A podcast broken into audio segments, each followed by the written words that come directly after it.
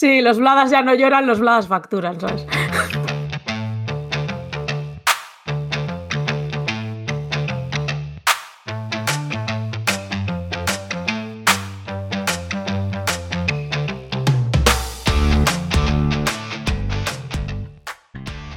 Os damos la bienvenida a Queen Making, el podcast sobre vuestros juegos de mesa favoritos, ¿o no?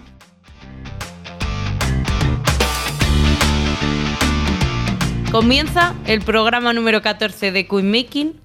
En este programa lo que vamos a hacer es que además de nuestra programación habitual de Falta un Turno, vamos a aprovechar que este mes de febrero es el mes del amor y vamos a recomendaros algunos de nuestros juegos favoritos para dos jugadores. Y para eso tenemos hoy a nuestra compañera Jael. ¡Holi! Que para desearle un día de los enamorados a su más que queridísimo Side, le ha conseguido la caja taburete y el tapete. La caja taburete me refiero a esa con la que puedes tocar flamenco incluso. Y evidentemente te vas a ropar con ambos por la noche. Vais a montar ahí un buen, un buen jaleo en tu cama. Siempre, siempre. El amor es así.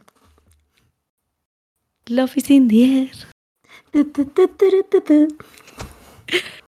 Y seguimos con nuestro compañero Iván. Buenas.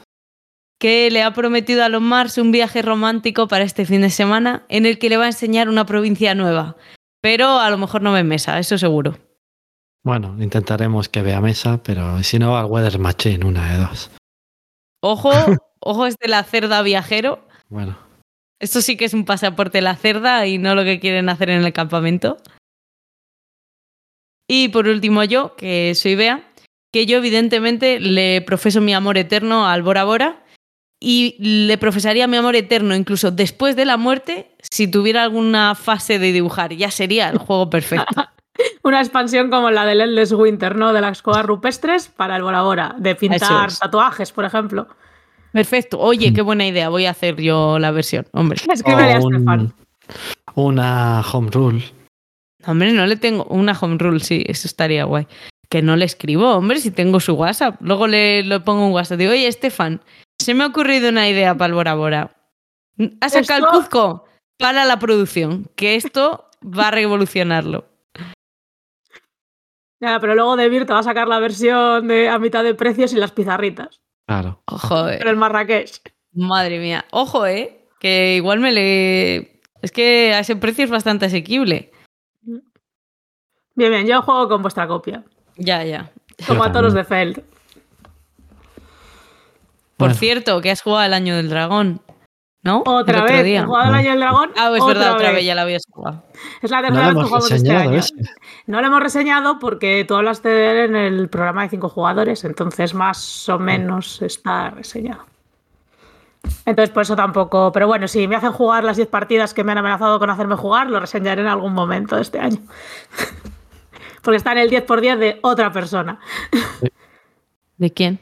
Otro Ah. Ya, de, ya. de Javi. De Javi. Hola, Javi. El disidente. Sí. Bueno. Entonces, nada. Y bueno, antes de que, de que empecemos con, con las recomendaciones, os voy a hacer una de mis asaltaditas. Uh, La saltadita. pues, Ve al Brasla. No, es broma. Eh, ¿Otra vez? no, sí, le he vuelto a jugar no. este viernes. ¿Qué pasa? Le he vuelto a Bueno, jugar. Eso ya son confesiones que hace ella porque quiere. No, yo contar- Confesiones. no estamos copiando ninguna sección de ningún Copyright. programa. A ver, que como somos ¿Han millennials, bueno, Iván no, pero los que como somos millennials, no son confesiones, es story time. Ya está, Bueno, jugué el. Blanca Saiso otra vez porque no se me olvidó meter el Birmingham en el coche, pese a que lo dije en el podcast. Ya está, fin. Esa es la es el confesión. subconsciente, vea, es el subconsciente. Que te, te lleva a él, te lleva a Lancashire. Bueno, que eso, que yo os iba a saltar, que el otro día en, en Twitter los chicos de Gamicidio preguntaron que cuál era la regla más ridícula o más original que habíais, se, se habían visto en un juego eh, para elegir el primer jugador, ¿no? Estas mierdas que ponen en todos los juegos y que no leemos porque usamos el Chausi este. Por cierto, ¿cómo pronuncias Chausi? Chua- Chuazi. Y cómo. Chuazi. Por cierto, ¿cómo se pronuncia los, el, el autor de Dungeon Lords No y Dungeon sé. Pets. Vale, pues os comento, claro, os Claro, comento cómo, cómo es una H aspirada y en español pues no tenemos, creo, eso, lo más parecido es una J. Estuve mirando el día que publicaron, creo que lo retuiteábamos y todo eso, eh, cómo se pronuncia, vamos, fue, tre, ¿cómo es? Ignacy Trevi. Ignacy como ves, se pronuncia este sí que no-. Claro, entonces, la forma correcta de leerlo en español, leerlo, para que te quede esa pronunciación, es como si juntas todo en una palabra y en vez de CH lo sustituyes por una J. Y si lo dices todo junto es Bladachbatil. Y consigues esa GH aspirada que hace el Ignacy Trevicek, ¿vale? Y ha dicho el nombre de Ignacy, le he dicho mal fijo, pero esto es así. Bueno, que haga otro tutorial a que de su nombre. Esto es Que haga un tutorial de cómo pronunciar el nombre de Trevicek y ya está. Eso es. Pues ya Ignacy, está. Bladachbatil, amigos. con una G ahí, o una J, o la pronunciación que os guste. Ah, pero son sí. Blada e Ignaci, ya está. Perfecto. Vladi, Vladimir. ya- Eh, vamos a dejarlo ahí. sí. Con esto de las pronunciaciones, ya. Bueno, que, por Eh, cierto, no lo sé. de las presentaciones, ¿qué vamos a hacer? ¿Empezamos a decir juegos según estas normas que digamos ahora? A ver, centraos en lo que os estoy contando. Ya, ya. Vale, perdona. Sí, que hemos salido Vale. de un tema y otro tema. Jael, continúa. Entonces, eh, eso, pues preguntaban que cuál era eso. La norma, bueno, más eh, Ah. ocurrente, más ridícula, más tal, eh, para elegir Que el ¿Cómo jugador se inicial. pronunciaba Chuazi? Estábamos Sí, cómo se diciendo. pronuncia Chelsea. Después. sí. Lo voy a deletrear para que lo busquéis en las aplicaciones y ya seguimos. Vale, es una aplicación Sigue, sigue, sigue, di. Es una aplicación que te permite, o sea, que todos ponéis un dedito y elige un jugador inicial al azar. También te puede hacer grupos para los juegos de grupos y tal. Y vea, os dice cómo buscarlo. Y solo está para Android, ¿no? Porque tú tienes No, otra. yo lo tengo, lo tengo. También la tienes. Vale, pues funciona creo que un poco diferente en iPhone. Y se llama C-H-W-A-Z-I. Y yo sí que lo leo Chuazi, pero ahora viendo que CH a lo mejor es es así, Pero ¿sabes de qué país es? No sabemos, no Pues sabemos no de qué país es sabemos. Chuazi. Pues, pues si yo en español lo vamos a decir Chuazi. Y este es el sonidito que hace para que os, os suene.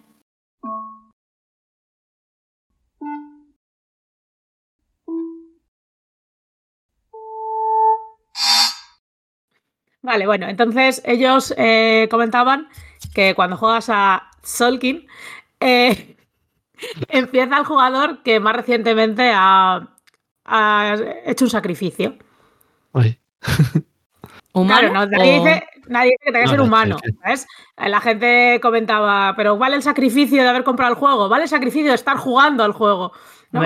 Tolkien no es ningún sacrificio, joder. Ya, ya, yo solo cuento lo tal. Entonces, pues bueno, Solkin es ese. Y, por ejemplo, la gente contaba, pues en, regi- en, regi- en regicide, en regicid, eh, es el último que haya cometido un regicidio.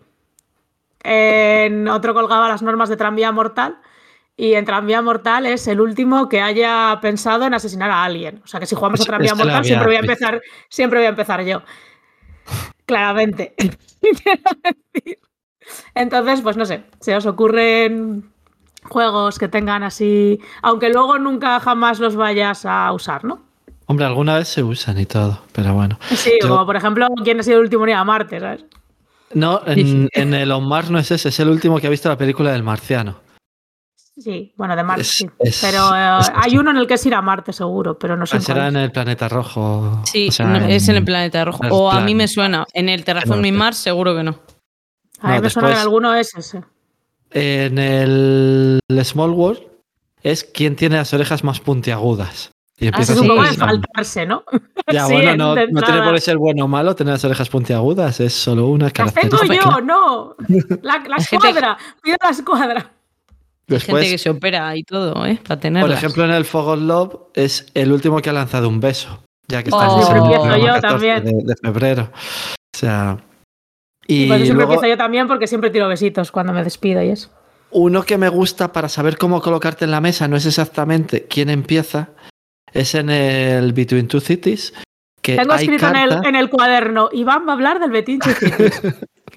hay cartas que como no como a lo mejor no quieres sentarte al lado de alguien y todo eso pues porque es un draft y empiezan todos a la vez y hay cartas varias Ojo, como ¿eh? ordenaros por orden alfabético del nombre del apellido por edad El que sea más Por- alto, por altura, Pero bueno, por... A mí me gustan más las que son por orden del arco iris de la ropa que lleváis puesta, Sí, también, y cosas así. por signos del zodiaco, por días de nacimiento. Pero os vais a cosas como muy felices. Yo, por ejemplo, siguiendo un poco la línea del Smallville, vamos, del... de- Uy, Smallville. El es- Smallville. mm, Malware, sí, las orejas puntiagudas, sí. lo de las orejas puntiagudas. El City of Horror eh, empieza, que creo que ya lo dije cuando le reseñé, empieza el que más se parezca a un zombie. O sea, eso ya es ofensivo totalmente. Ni aquí ni, ni arcoiris ni leches. Bueno, depende de lo que has hecho el día anterior, ¿eh? Probablemente. Ah, igual, sí, o lo que vas a hacer esa noche. Ah, bueno, pero eso. en, en Everdell, por ejemplo, empieza el, el jugador más humilde. Pero claro, si dices que empiezas tú, entonces seguramente tenga que empezar el otro, ¿no? Ya, pero lo tendrían que decir los demás. Tendrían que decir Ya, los demás. ya. Empiezas tú. Pues el jugador más humilde. Y luego, por ejemplo, a mí me hacen gracia en Dinosaur, en Dinosaur Island. eh, empezaba el jugador que hubiera sido el último en descubrir vida en un trozo de ámbar o una movida así. O si no, el último en ir a un parque de atracciones, en el raro caso de que se diera un empate con la primera condición. y cuando sacaron Dinosaur World, y esto es un mini spoiler, pero yo qué sé, o sea, se han pasado ya tiempo.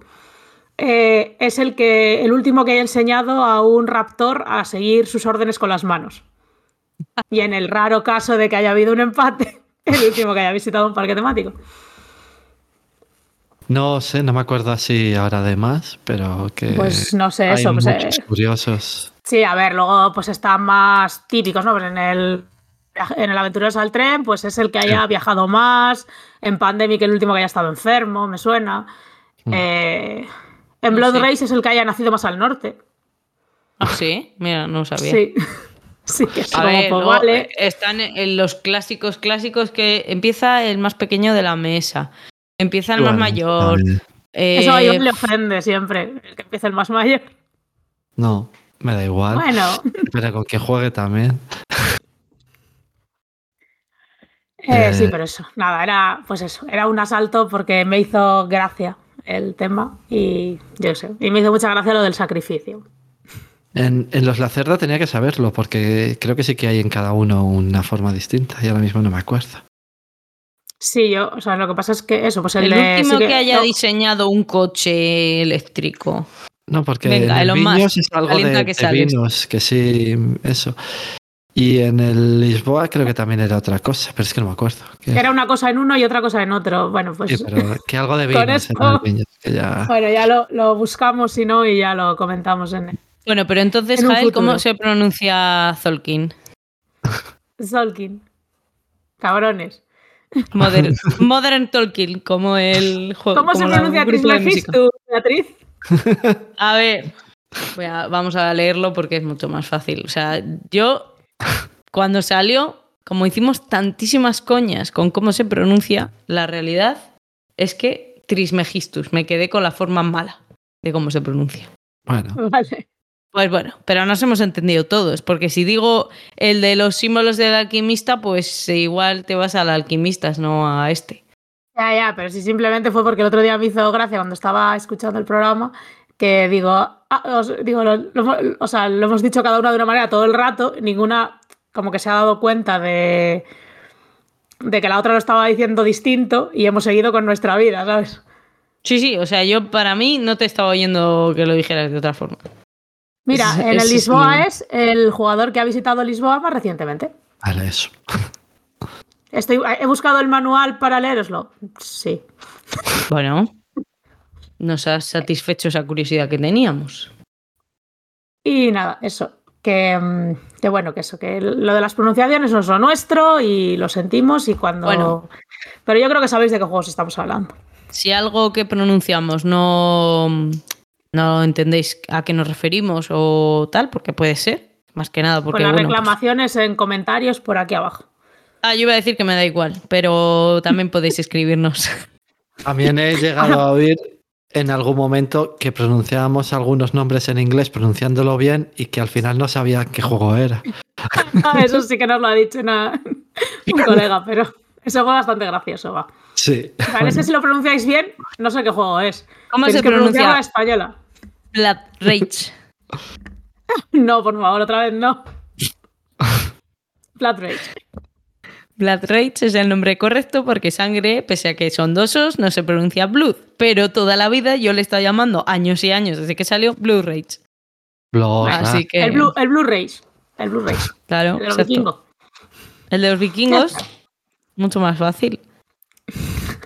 Bueno. En fin, bueno, con este, con este asalto que. Vamos a pasar Que ya a reseñar, empezar, ¿no? a haceros gastar dinero, como siempre nos encanta, pero en esta ocasión es para regalar pues a tu media naranja, medio limón o media lima, como decimos aquel. Bueno, Media para, regalar, para jugar con él, con él o ella, eh, que, que Sí. tampoco es mucho regalo.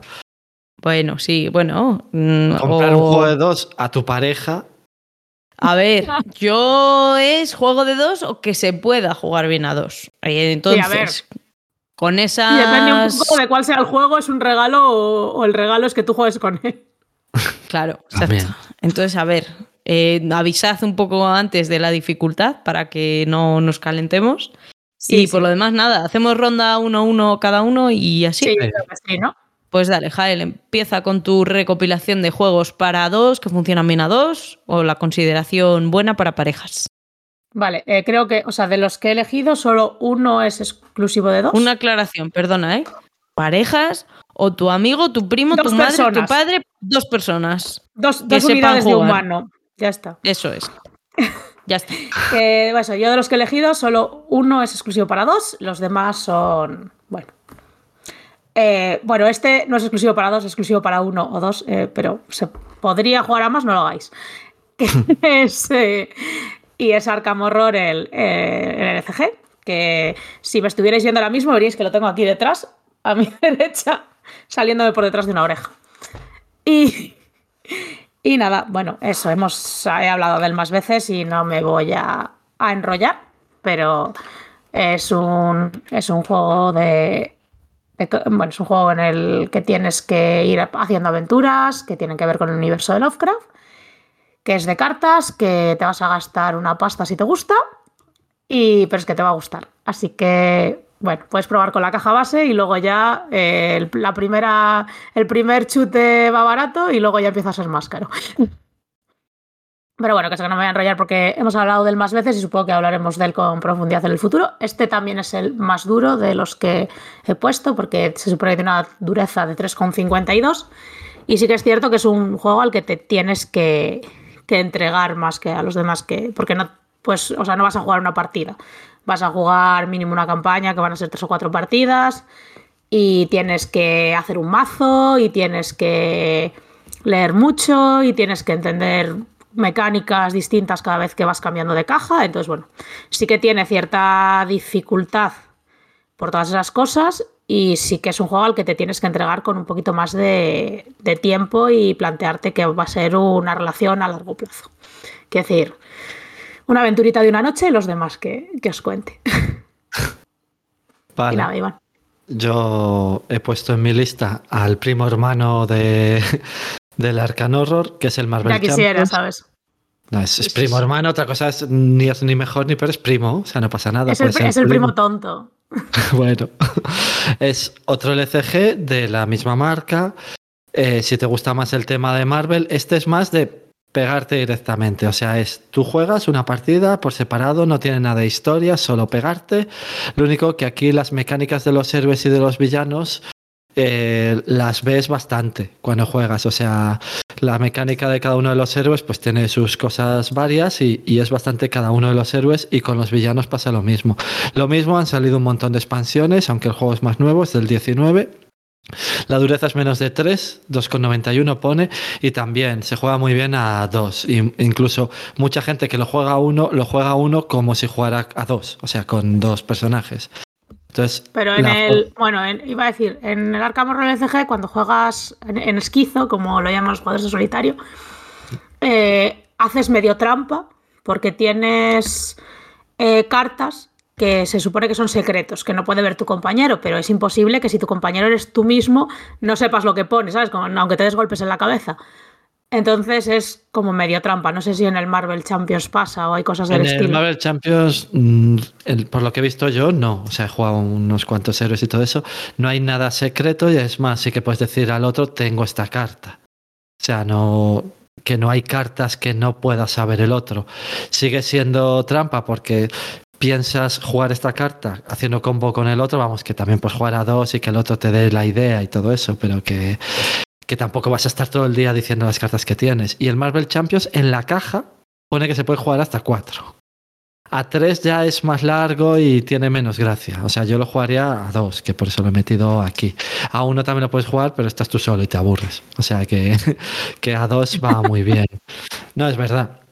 Estás tú Y te aburres, que- me encanta.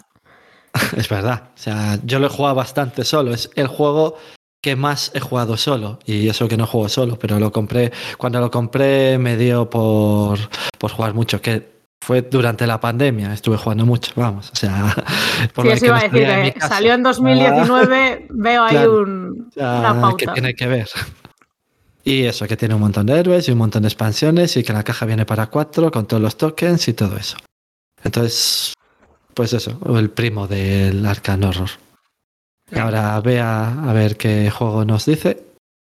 A ver, yo he recogido como cinco tipos de juegos en los que meto mis tops para dos, ¿vale? Entonces, si te gustan los juegos de deducción, eh, yo te recomiendo, súper recomendado, el Turing Machine del Scorpion Masque, eh, que es de deducir un código y, bueno, son mecánicas de lógicas de primer orden, que ya he reseñado en otro programa. Eh, también el Búsqueda del Planeta X, lo mismo, es eh, más bonito por el tema, no sé, porque el otro es como más de aceptar números y ya está. Que va a salir un juego nuevo en esa serie, la búsqueda de, no me acuerdo cómo se llama, de un animal o cómo se llama, Jael, tú lo sabes exactamente. En vez de la Eh, búsqueda del la planeta búsqueda- X, la es búsqueda las- del... de las especies perdidas, algo así. Es el nombre de un libro de Darwin, juraría. Vale. Eso. Porque está Vale. basado en, en eso. En pero va a ser Darwin también de deducción. Sí, sí, Va a es ser del- es como una de continuación de, de la búsqueda del, del planeta X, que por cierto, esta ¿Lo semana ha entrado en el top 100 de la BGG. Ah, Me parece muy bien, estoy muy de acuerdo, es muy buen juego. Sí, ya sabía yo que, iba, que esa iba a ser la respuesta. Y Eso, luego... Este es, Di, di, di, di. nada, que eso, que este se supone que es como, como una versión con, pues, mejorada o no exactamente, pero que con algunas mecánicas distintas, pero muy basado en la búsqueda del planeta X. Entonces, bueno, yo creo que al final si te de gusta Darwin uno... a mí me llama la atención y sí me Por gusta eso. efectivamente mucho la búsqueda del planeta X. Lo y que aquí he pasa es metido que- también... Ah, pues di. Nada, perdón, que te estoy, que te estoy contando la vida del juego y nada, pero eso, que la era un Kickstarter que salía, o sea, que, ha sido ahora en enero y que a la gente del Kickstarter se supone que le llega en mayo. Y el retail va a salir pocos meses después, o sea, que es como una cosa súper express, entonces antes de que acabe el año se supone que va a estar en tienda. Y ya. pues lo eso. tendréis aquí reseñado por mí, seguramente. O por otro, vamos, pero lo reseñaremos. Eh, vale, que aquí he metido eh, otro que igual no sé si es de deducción y ya le hemos reseñado, pero el Hanabi no le veía para meterle en otro hueco. Lo de la deducción está cogido un poco con pinzas, ¿vale?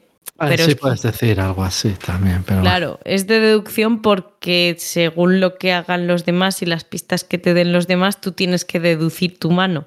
Vale, por eso saco que es de deducción. Pero bueno, lo que quiero decir es que es buen juego para dos, o sea, funciona muy bien a dos. Pero para alguien que ya está, o sea, para un jugón y te tiene que jugar- gustar el juego, porque Jael, por ejemplo, ya me está poniendo caras de que no le gusta. Pero bueno, metiéndole así en, en esta rama, yo creo que si te gusta el Turing Machine y el Planeta X, vamos, la búsqueda del Planeta X, debes por lo menos probar una partida al Hanabi. Que yo recomiendo jugar con alguien que sepa y te enseñe, porque si no, el juego no tiene ni puto sentido. Y puede ser un party que no va a ningún lado. Vale. El Hanabi, Vale. yo le he jugado un montón a dos y se juega bien a dos, también se juega bien a tres, a cuatro, a cinco, pero que, Sí. que a dos se juega bien. Si uno de los dos no soy yo, se juega estupendamente, estoy convencida. Os tengo que llevar el Break the Code. Que, y llevarlo y que lo juguemos, porque lo he estado paseando, Vale. porque sé que os va a gustar. Pero eso, así me acuerdo. Pues Jael. Vale, pues mi siguiente juego es exclusivo a dos. Y antes he hablado de sus hermanos mayores cuando hemos hablado de los jugadores iniciales. Y es eh, Island, que es eh, de Ian Moss, del año 2018. Bueno, muy, muy rápido, que no os quiero dar mucha la chapa, en, por lo menos aquí. Es la dificultad que es 2,35, es sencillito. Y es como una versión lite del Dinosaur Island, más o menos, que es para dos jugadores eh, solo. Ocupa mucho menos mesa, se juega mucho más rápido porque son 30-45 minutos, pero la esencia, digamos, que es la misma que el del Dinosaur Island. Y tienes, tienes tus dados de ADN, tienes tus tracks de tus tipos de ADN, tienes que crear dinosaurios, tienes que hacer atracciones, tienes que atraer visitantes. Bueno, más o menos condensa las sensaciones del juego grande, pero eso es una versión pues muy rápida un poco la esencia de muchos de los juegos que son duel, ¿no? De... Y tiene una mecánica, la mecánica que es más distinta de los otros juegos de la saga, es que tiene una de, o sea, una mecánica de yo reparto y tú eliges con los dados de ADN, en lugar de irlo seleccionando turno a turno. Y nada, eso. Si te gusta Dinosaur Island, te va a gustar. Y para sacarlo a dos es mucho más fácil, porque sí que es cierto que tanto el Island como el World da muchita pereza montarlos. Y si, bueno, si no te gusta, seguramente tampoco te guste este para que no se engañes. Pero está guay. Vale. no sé si, quieres... Ah, bueno. Sí, yo, yo a este no. Al de dos no he jugado. Por eso, vale. Pues nada, ese. Vale, el juego que voy a reseñar yo ahora es el 51st State, o sea, el estado 51. Eh, voy a hablar exactamente del Master Set Collection, que es la segunda edición que primero hubo una primera edición y ahora van a sacar, no me acuerdo si es en Kickstarter o en tienda, creo que es en Kickstarter, una de este Master Set, pero con todas las ampliaciones en una sola caja. Que está ahora, creo que va a salir en Kickstarter o está en Kickstarter ahora mismo. ¿Cómo se pronuncia la Trevichek? Eh, Ignaci. Tiene la misma dureza que el Marvel Champions, 2,91. Y eso, que en la BGG lo recomiendan como mejor a dos también. Es un juego de cartas de crear tu motor, aunque hay un poco de confrontación, sobre todo utilizando algunas de las expansiones. Es que en la caja base te vienen las cartas base y dos expansiones. Es la caja base, pero viene como con dos expansiones. Y algunas tienen más confrontación que la otra, porque, o sea, no es que rompas muchas cosas de las demás, que sí que puedes, pero que además puedes ponerte en sus sitios utilizando trabajadores ciertas cosas. Eh, cuando jugué el otro día al Radlands me, me recordaba un poco a este, porque este tema posapocalíptico también. Hay punkis, aunque no los llaman punkis en este. y, y, eso, que el juego está bastante bien. Esta versión es de 2016, aunque el base salió, salió antes. Y, y eso, que es de cartas. Y eso, el base salió en el 10. Y es un poco más complicado. Y básicamente eso, vamos, que es curioso, he puesto el primero de cartas, el segundo de cartas. Ya. Eso, ahora vea a ver qué dice. A ver, si quieres, puedo cambiar y seguir con cartas. Lo que quieras. tranquila, no hace falta, ¿eh? No hace falta. Bueno. ¿Qué tengo más? Vale, venga, pues voy a seguir con el que tenía apuntado, que es eh, Juegos abstractos a dos pues suelen, suelen ser una buena apuesta, sobre todo para alguien que está empezando. Y nada, por mencionar unos pocos, aunque me voy a centrar en el Cascadia, pero bueno, Cascadia, Azul, que ya tiene mucho tiempo, eh, y a gente que le odia. El Cálico, que es eh, bastante parecido al Cascadia, la verdad pero es de gatitos y de hacerle una manta de a los gatitos para que se tumben, pero la portada no es un cálico, o sea que es todo como muy mal enrevesado, eh, mal redactado. Em, y luego también tengo apuntado el Oso Park, que aunque también es, pues eso, todos los que os he dicho funcionan bien hasta cuatro, pero bueno, a dos también, también va bien. Así que esos, mm, si os llama la atención este cascadía que voy a explicar. Y creo, si no me... Di, Iván. Iba a decir que el azul ¿Has jugado más que el básico? ¿Has jugado también a varias versiones de estas que han ido sacando? O, al azul es al que más partidas he echado, al básico, al 1. Pero sí que he probado los demás. Eh, bueno, el Vale, porque último Yo solo no. he jugado al básico realmente. O sea, no, no he probado más. El azul, el básico, funciona bien. Vamos a ver. Te tiene que gustar los abstractos, ya está. Eh, vale, pues eso. Yo el principal que os quiero explicar es el Cascadia, que creo que ya hemos hablado de él por activa y pasiva, pero es que de los abstractos a mí me parece que el más fácil de sacar a mesa, más fácil de entender por todos y que sí que puede suponer un reto para jugones, además de la rejugabilidad en sí que, que tiene. Eh, rejugabilidad porque tiene varios objetivos, básicamente. El autor Randy Flynn no ha hecho ninguna más. Estamos esperando a ver si saca el, como hemos dicho que era Tarzi, me parece, o tú. A ver. Tabriz. Vale, pues cuando saque el Tabriz, pues hablaremos de él, porque tanto Iván como yo ya dijimos, y Jael también seguro, que estábamos ahí un poco pendientes. Y aunque va a ser diferente a este. Y bueno, el artista, que claro, lógicamente es muy bonito el juego, creo que ya lo dije la otra vez, es Beth Sobel, que es la misma de Wingspan, la misma de Arboretum y, y más cositas que ha hecho. Eh, ¿De qué va el juego? Pues muy sencillo, sacas los setas hexagonales con diferentes mm, zonas de terreno, las tienes que ir agrupando y con eso vas a puntuar en la partida, desempatando con los demás y tiene diferentes eh, ventajas en esos desempates según la cantidad de jugadores, por eso digo que se, se adapta bien. Y nada, va de colocar los animalillos que, que saques de la bolsa, que son eh, discos de madera con, de diferentes colores, con imprimidos eh, un salmón, un oso, un zorro, un águila y un ciervo, que son los que luego, bueno, un reno, que son los que luego te van a dar las condiciones de puntuación en cada partida mm, de forma diferente. Y con eso los vas colocando en los, en los ecosistemas y puntúas. Y ya está. O sea, la partida es bastante rápida. A 4 son 40 minutos. A 2, si se dan maña, en 15 minutos son 20 está, está desfilado. Así que recomendado a 2 como juego abstracto sencillo. Y luego va subiendo pues con estos otros que he dicho. Yo creo que este es más sencillo que el azul incluso. Sí, yo creo que sí, que es más fácil de entender. Por lo menos la puntuación. Porque solo lo haces una vez, no todos los turnos, como en el azul. Y hay gente que se lía con eso, la verdad. Pues yo creo que sí que este es más fácil de sacar de entrada que, que el azul. Así que eso en cuanto a los abstractos que he recopilado. Y Jael, si quieres seguir. Vale, pues yo el siguiente juego que, recomiendo a dos es London, que es de mi muy querido Martin Wallace. Y es un juego que originalmente es de 2010, aunque yo solo he jugado la segunda edición, que es de 2017. Y como soy ese tipo de persona, desconozco las diferencias. Son las suficientes como para que este sí que tenga dos entradas en la BGG. Pero me da igual, nunca voy a jugar al de 2010 porque es feo. Y este es bonito. Y hasta durísimas declaraciones. Entonces, os cuento un poco. Eh, bueno, este tiene un 2,73 de dificultad, según BGG. Y según BGG, su mejor número es A3, pero porque lo digan ellos, ¿sabes? Yo creo que su mejor número es A2, porque en realidad hay muy. O sea, te hace muy poca diferencia en realidad ser más o menos. Y hay muy pocas cartas de con las que tengas interacción con los demás jugadores y a dos se juega como muy rápido y muy eficiente. Entonces a mí me gusta mucho jugarlo a dos. Sí que lo he jugado a más, ¿eh? pero me gusta más a dos.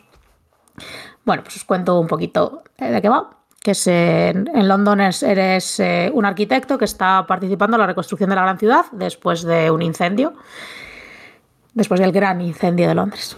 Y entonces, eh, bueno, pues tú tienes que ir conseguir hacer tu, tu ciudad evitando pues lo endeudarte con el banco, evitando la pobreza y cumpliendo requisitos de construcción que te van pidiendo las cartas. Entonces, en, lo que, en tu turno es un juego de, de de construir una ciudad, digamos. Y entonces en tu turno lo que puedes hacer es bajar tantas cartas como quieras para lo que te tienes que descartar por cada carta, una carta del mismo color que la que estás jugando. Que esas cartas se descartan a un tablero común del que luego pueden robar los demás jugadores. Puedes eh, construir un distrito de la ciudad, que son eh, cartas que te van a dar, vamos, son cartas, son como tarjetas que, te van a dar puntos, te van a hacer robar cartas y te pueden tanto dar como quitar pobreza. Eh, ¿Qué más? Que tienen habilidades pasivas que algunas son bastante potentes, pero las que a más potente es la habilidad pasiva, más cara es la carta. Y, y te va haciendo, pues yo qué sé, pues robar más o menos eh, los turnos, eh, pagar más o menos por los créditos, poder jugar cartas descartándote cartas de otro color que no es el mismo, poder eh, jugar cartas sin pagar no sé qué. Bueno, habilidades que son que te cambian bastante el ritmo de juego. También puedes robar y que puedes robar del tablero del mazo y puedes que es lo más importante del juego, activar tu ciudad. Una vez has bajado las cartas delante de ti, cuando quieras, tú puedes activar eh, las cartas que tienes delante. La mayoría de las cartas solo se van a poder activar una vez en la partida, porque una vez que las activas les tienes que dar la vuelta. Y eh, eso te va a dar pues dinero, acciones, eh, puntos de victoria, más cartas, pobreza, quitarte pobreza. Es básicamente el, de donde sacas puntos de victoria y cómo se. La parte que es como jugar, ¿no? Pero ¿qué pasa? Que cada vez que activas la ciudad, al terminar, todas las cartas que tienes, todos los montones de cartas que tienes, con los que los uses o no, todas las cartas que tengas en la mano, te van a dar pobres. Y a esos pobres, pues los tienes que recolocar. ¿Sabes? Porque tienen que buscar trabajo, no puedes estar mendigando por las calles de tu barrio, porque si no, pues tu barrio pierde prestigio. Y ya está, bueno, vas jugando hasta, hasta que se acaban las cartas del mazo. Eh, las cartas tienen tres eras distintas. Las cartas que tienes al principio son más baratas, son menos potentes y son más sencillas. Pero según van pasando las eras, se van complicando, se van haciendo más caras y te van dando. O sea, al principio, sobre todo, te van dando dinero y, te van, y luego te van dando pues, cada vez más combinaciones con puntos de victoria y, y cosas así. Cosas que tienen que dan guerra, eso, los pobres, que los vas acumulando y al final de la partida, el que menos pobres tiene se los quita todos y todos los demás jugadores se quitan hasta el número, o sea, tantos pobres como tenía ese. Y de los que te quedan de diferencia, te va restando puntos de victoria. Y pueden ser muchos puntos de victoria. O sea, puede ser un desbarajuste. Y la otra cosa que tiene, que es un poco perra, son los préstamos. Los préstamos aquí no son como en el BRAS, no los vas pagando a plazos, no los pides y te olvidas. Aquí tú pides 10 libras de préstamo y tienes que pagar 15 para devolverlas. Si no los has pagado, cada turno que actives tu ciudad, más pobres. Al final de la partida, pierdes 7 puntos de victoria. Eh, bueno, y además te obligan a pedirlos. O sea, si por ejemplo tú eh, la gente que está jugando contigo hace una acción que te obliga a pagar dinero y no tienes dinero, no dices, ah, no tengo dinero, no, no. Tienes que pedir un préstamo para poder pagar y ese préstamo ya te digo, lo vas a tener que pagar con un interés del 50%. Entonces es una puñetera ruina quedarte sin dinero en el juego. Y bueno, pues es. Eso, a mí me gusta, me gusta mucho a dos, se juega muy rápido, no sé. Ponle 40, 45 minutos. Y, aunque la vejez dice más, pero hay que ser ágil en la vida. Y no sé, mola. yo lo he jugado y me ha gustado. Eh, lo he jugado a dos solo. Y eso, que, es bastante rápido. Parece que va a durar más porque se juega hay muchas cartas, pero al final empiezas a robar y sí que se acaba acabando bien. Y eso que igual hace juegos raros y distintos cada vez. Entonces este es uno de ellos, porque no he visto otro muy parecido a este, a pesar de que tenga cartas y todo eso. Entonces eso, que sí que es un juego que, me ha gustado. No, es, es cierto que eso, que un, o sea, es como un juego especial, que tiene pues la, la, mecánica, lo de que lo de activar la ciudad, lo, bueno, bajar las cartas, descartando, el, cómo te libras de los pobres. A veces, pues, por ejemplo, al, justo al activar la ciudad tienes que pagar cartas y ahí sí los puedes pagar, pero si no te los quedas siempre en la mano. Bueno, tiene bastantes cosas que se lo hacen bastante original y da así como gustito jugarlo. Bueno, eso es como te libras de los pobres mecánicamente, porque después en las cartas, por ejemplo, les envías a la cárcel para que trabajen allí y cosas así. Sí, bueno, o les busca, o a veces construyes distritos y, por ejemplo, construyes un distrito, o sea, por ejemplo, si construyes un distrito de Londres que es más industrial, eh, te va a, quitar más pobres porque temáticamente les has encontrado trabajo. Cuando haces eh, distritos más turísticos y tal, eso te genera más pobres, pues porque van allí a mendigar. Así temáticamente es eso. Mecánicamente, pues bueno, mediante las cartas y, las activaciones es como vas deshaciéndote de las cartas de pobres y de los cubitos de pobres, porque los hay de dos maneras. Me voy a poner cara de no sé de qué me estáis hablando. No, pongo cara de que. No, pero precisamente pongo cara de no sé de qué me estés hablando, pero me llama la atención. Quiero decir que si, si algún día pues lo traes por la asociación o. Y se sí. puede Yo jugar a más de dos. Sí, Bien. sí, a mí me gusta, a mí me gusta dos mucho y de hecho lo, lo jugué bastante en pandemia y tal, y bueno, lo podía jugar a dos o a dos, entonces, eh, y, entonces igual también por eso le tengo así como cogido el ritmo de jugarle pim pam, pim pam, pim pam, pero lo he jugado a más y, y también está bien, ya lo llevaré porque yo creo que sí que te va a gustar, que además eso, Sí, no, vamos. No se parece al Brass, al en nada, ¿eh? solo lo he mencionado para lo de los préstamos, Ah, pero eso. No pasa nada, si se parece al Brass, mucho mejor, en verdad. Vale. Pero. Ya, ya, pero es para que no te hagas ilusiones y luego venga tristeza, no se parece. A ver, mm, mejor que el Birmingham, ya sé que no le hay. Voy a dejar de decir esto porque al final me voy a cambiar el nombre a señora Birmingham, ¿sabes? Pues después de que Jael hable de otro juego de cartas, porque aunque haya un tablero, es un juego de cartas. El Así, el tablero es. Bueno, para que esté. Sí, para llenar la para caja. colocar las cartas. Pues voy a hablar de otro juego de cartas. Para dos, el Race for the Galaxy, que es un juego de 2007 de Thomas Lehman, que tiene un montón de juegos también por el estilo, porque solo sabe que copiarse todas sus imágenes y todo eso, pero por lo menos se copia a sí mismo, que es mejor que otros. Según la BGG es un poco más duro que el... Tiene 2,99, un poco más duro que el Marvel Champions y que y que el estado 51, pero yo creo que es parecido. O sea, este es incluso más fácil quitando por el hecho de que te tienes que saber qué es cada icono.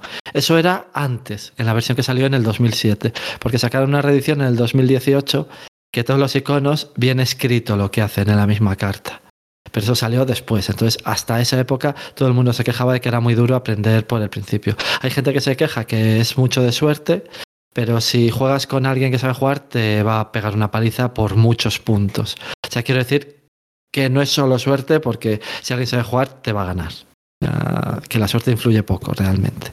O sea, influye, pero poco. El juego es de gestión de. O sea, es de motor también, que creas tu motor. Y una de las cosas curiosas que tiene es que eh, para jugar una carta tienes que pagar, por ejemplo, mm, para crear desarrollos o colonizar planetas, tienes que pagar una cantidad de cartas de lo que ponga en el desarrollo en el planeta, que puede tener descuentos o valer más caros por ciertas mecánicas, pero bueno. Y eso, que es que la carta la utilizas o para jugar o para jugarla o para pagar las otras cartas.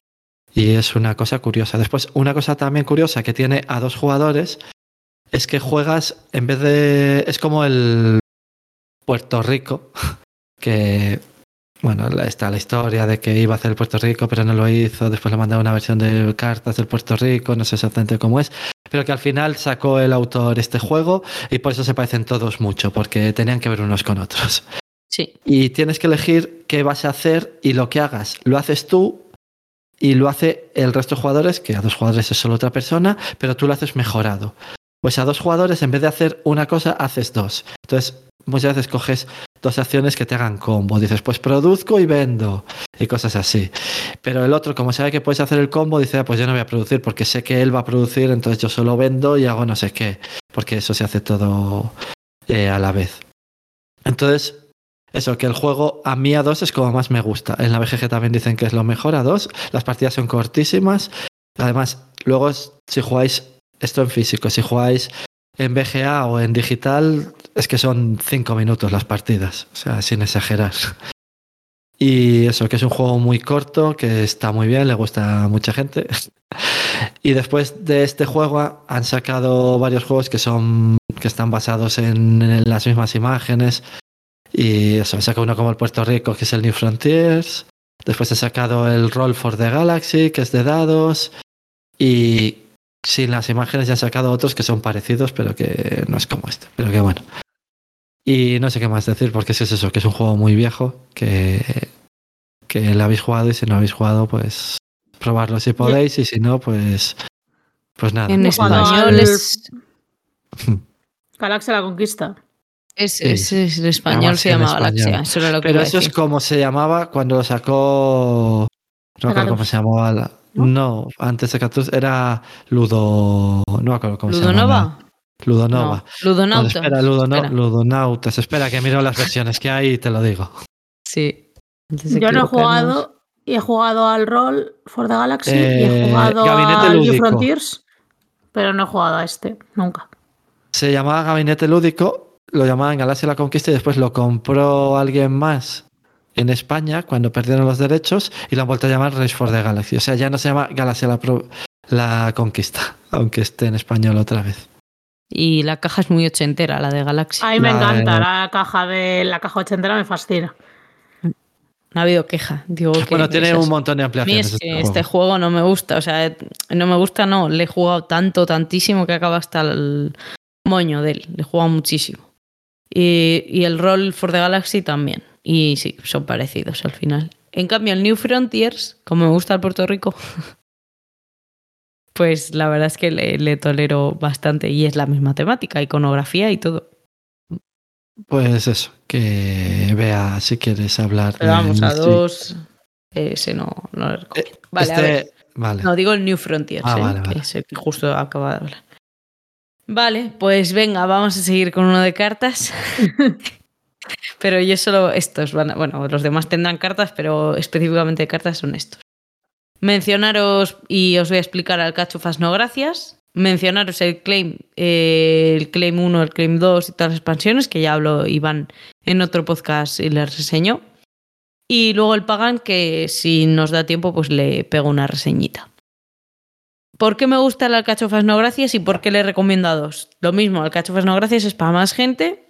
Creo que hace hasta cuatro, puede ser. No estoy segura, pero yo le recomiendo a dos, como mucho a tres. Es bastante disfrutable a dos. Eh, eh, tienes una mano de cartas de 10 alcachofas y tienes que ir robando en cada turno de un huerto común en el que hay diferentes verduras. Cada verdura tiene una habilidad, creo que la ha explicado Jael de todas maneras, ahora que me estoy acordando, pero vamos, repasarle un poco para no tengáis que... Sí, hace tiempo, yo creo, en verano, o sea que... En verano, yo creo, sí. Ya sabéis que es un que juego nada. que llevo siempre en la maleta. Sí, porque, ah, bueno, otra cosa, tiene una cajita de lata, o sea, muy pequeñín, pero que no es cuadrada, es con forma de alcachofa. alcachofa. De... Sí, mm, exactamente. Entonces, ¿qué pasa? Que no es tan fácil de meter en todos los sitios, precisamente porque no tiene forma cuadrada. En la maleta. Eh, en la maleta de sí. En el, en el hueco donde vais a meter la ropa interior, ahí entra bien. Eh, mm, os decía que las alcachofas, eh, empiezas con 10 alcachofas, vas cogiendo del huerto y bueno, pues tienes pues tu simpática berenjena, eh, también tienes el, ¿cómo se llama? Lo diré, ¿y por qué me meto yo en este berenjenal? Nunca mejor Berenjenas dicho. también hay. Sí, sí, sí, son las que acabo de mencionar. Ah, bueno, las patatas, zanahorias. Tomates. Te apios, puedes creo. hacer. El apio no es el de la expansión, que era el que es el No, que en la estaba expansión diciendo. es un. Ah, ¿cómo se está- llama? Es, Mm, una, es rosita el. Sí, un. Ah, es que es una cosa muy poco común, yo creo. Entonces no me sale. Bueno, es igual. Una Bueno, verdura que, que no una está verdura buena. extra que lo que te hace es un mulligan de que te vuelve a sacar todo el huerto y, y ya.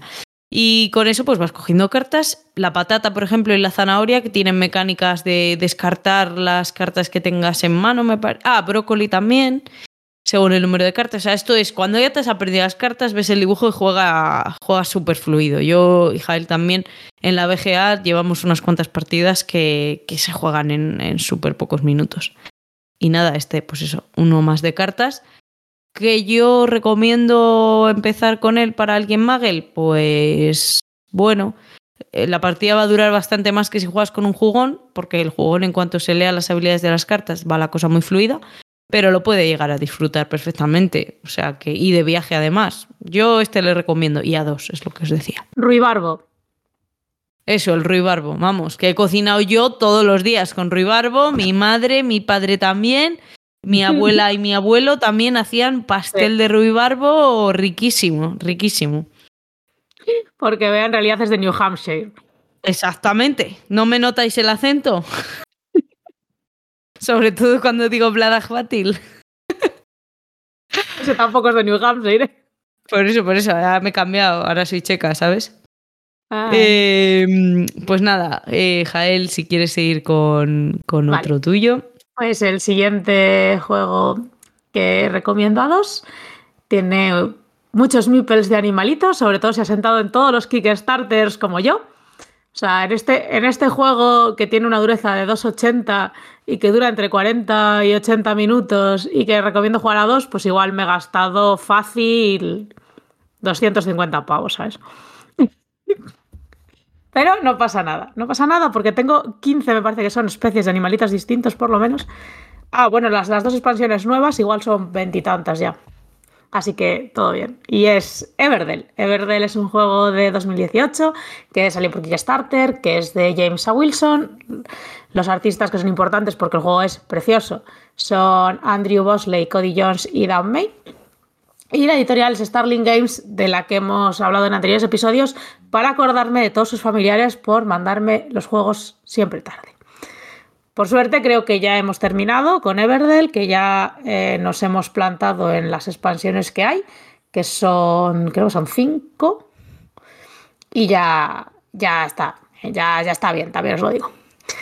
Pero bueno, el juego mola mucho y mola mucho a dos. ¿Y qué es Everdell? Pues Everdell es otro juego de construir ciudades, solo que esta es una ciudad en el bosque, en la que no hay ni pobreza ni tristeza, solo belleza y animalitos súper monos que montan sus negocios.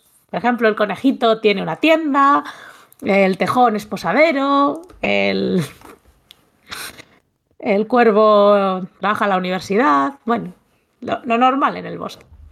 Lo normal y que además no solo venden madera, como en el Goodcraft. Aquí cada uno Ah, no, vende no, su no, no. Aquí no, y tienen, bueno, tienen iglesia, posada, eh, universidad, colegio, hay el rey y la reina que son ratas. Bueno, Pero no son Hay- furries, ¿no? O sea, son animales del bosque, pero furries no hay, ¿verdad? no, no, son animales normales. La furry soy yo, por lo visto. Pero Pues ya está. Mientras no sean animales. furries, no pasa nada.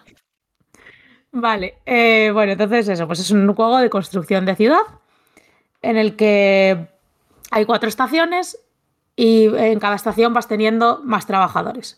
Lo que vas a hacer es colocar tus trabajadores para conseguir recursos, conseguir cartas, conseguir losetas y cartas de puntuación final y bajar cartas para construir tu ciudad que puede tener hasta un total de 15 cartas que pueden ser animales o, edificios. Y ya está. Básicamente vas, pues eso, haciendo combos. Al principio, tú cuando juegas la primera estación, que es la primavera, solo tienes dos animales, puedes conseguir muy pocas cosas, casi no puedes hacer cosas y dices, Dios mío, esto es una ruina de juego. eh, no voy a poder hacer nada, es muy deprimente. Pero según va pasando el año, eh, te vas calentando y vas haciendo combos y con esta carta consigo tres recursos que me sirven para bajar a un bicho y este bicho lo puedo bajar gratis porque esta es su edificio y este otro y con el meeple que coloco aquí consigo una loseta y con este otro voy a un edificio del otro jugador y hago bueno que al final cuando las estaciones van pasando vas haciendo mega combos, los turnos cada vez son más largos y, y tal. ¿Qué pasa? A dos, a ver, la cosa que tiene Everdell, la peor cosa que tiene Everdell es que eh, las estaciones duran hasta que tú dejas de poder jugar, hasta que pasas. Cuando ya no tienes cartas que bajar ni animales que colocar, te tienes que preparar para la siguiente estación. Entonces, eso te descuelga un poco el ritmo de juego porque tú, un jugador puede tener bastantes más acciones que otros, sobre todo cuando va avanzando los juegos. A dos, pues es menos el tiempo que vas a tener que esperar, claro, porque solo hay otra persona a la que tienes que esperar, básicamente. Entonces, pues bueno, eso te libra de ese final un poco anticlimático en el que tú estás mirando para el otro hijo puta que está haciendo muchísimas más acciones que tú y te va a reventar a puntos, piensas, porque si no, no estaría haciendo cosas. ¿Y tú qué haces si tienes tres miserables vallas y un tejón? Y, y entonces, pues por eso A2 está muy bien. Luego tiene la última expansión que salió, que no he jugado, pero es, eh, tiene una, una manera de jugar eh, que es eh, para, para uno o dos jugadores, o sea, para en mi caso para dos, que te pegas con una, que te puedes pegar con una araña. O sea, es medio colaborativo y te puedes pegar con una araña y van saliendo cartas. Bueno, le han sacado ahí para tunearle más a dos. Las otras expansiones que tiene son, la otra que también me llegó este año, que tampoco he jugado, que es la del tren. Luego tiene eh, una que tiene animales gigantes que te dan habilidades extra que son muy guays y además tu mipel pequeño va montando en un mipel grande, ¿sabes? Entonces tienes pues tu ardillita que va montada en un lobo con una monturita, con una silla de plástico. Y es tan mono. Es que, o sea, sacas la expansión solo porque él se va montadito. Solo te falta que tenga unicornios, ¿eh? No, no tiene unicornios, pero bueno, no hacen falta porque tiene animales muy cutes. Y, eso, y bueno, está la de que es Spycrest, la que tiene los animales grandes, eso. Eh, además de montarte en los animales, te dan como habilidades eh, distintas a, cada jugador. Eh, también tiene unas cartas de clima que te van cambiando las condiciones de la partida. Pues eh, tienes que pagar más recursos, tienes que pagar. Ahí no puedes jugar determinadas cartas, bueno, cosas así, normalmente putadas. Y también te dan unas cartas de descubrimiento que, bueno, que te dejan hacer más cosas Luego tienes la de la que menos me gusta, que es, ¿cómo se llama? Mm, no me sé los nombres, ¿eh? es maravilloso, pero... Porque debajo del rosa soy rubia, ¿vale? Eh, la de Belfer, que es... Eh, que esa te permite jugar a 5 o 6 jugadores, que es su interés principal, aunque yo jamás lo he jugado ni a 5 ni a 6 jugadores. Y, y, tiene como una localización nueva de mercado que, bueno, eso, sobre todo la esa te la compras para poder jugar a 5 a 6. Pero como yo estoy recomendando jugarlo a 2, pues no, viene a nada. Y luego la primera que sacaron, que es la famosa de las perlitas. Que tienen unas cartas con habilidades y perlitas. Y no os voy a contar todo el juego porque eso. Pero que está muy guay.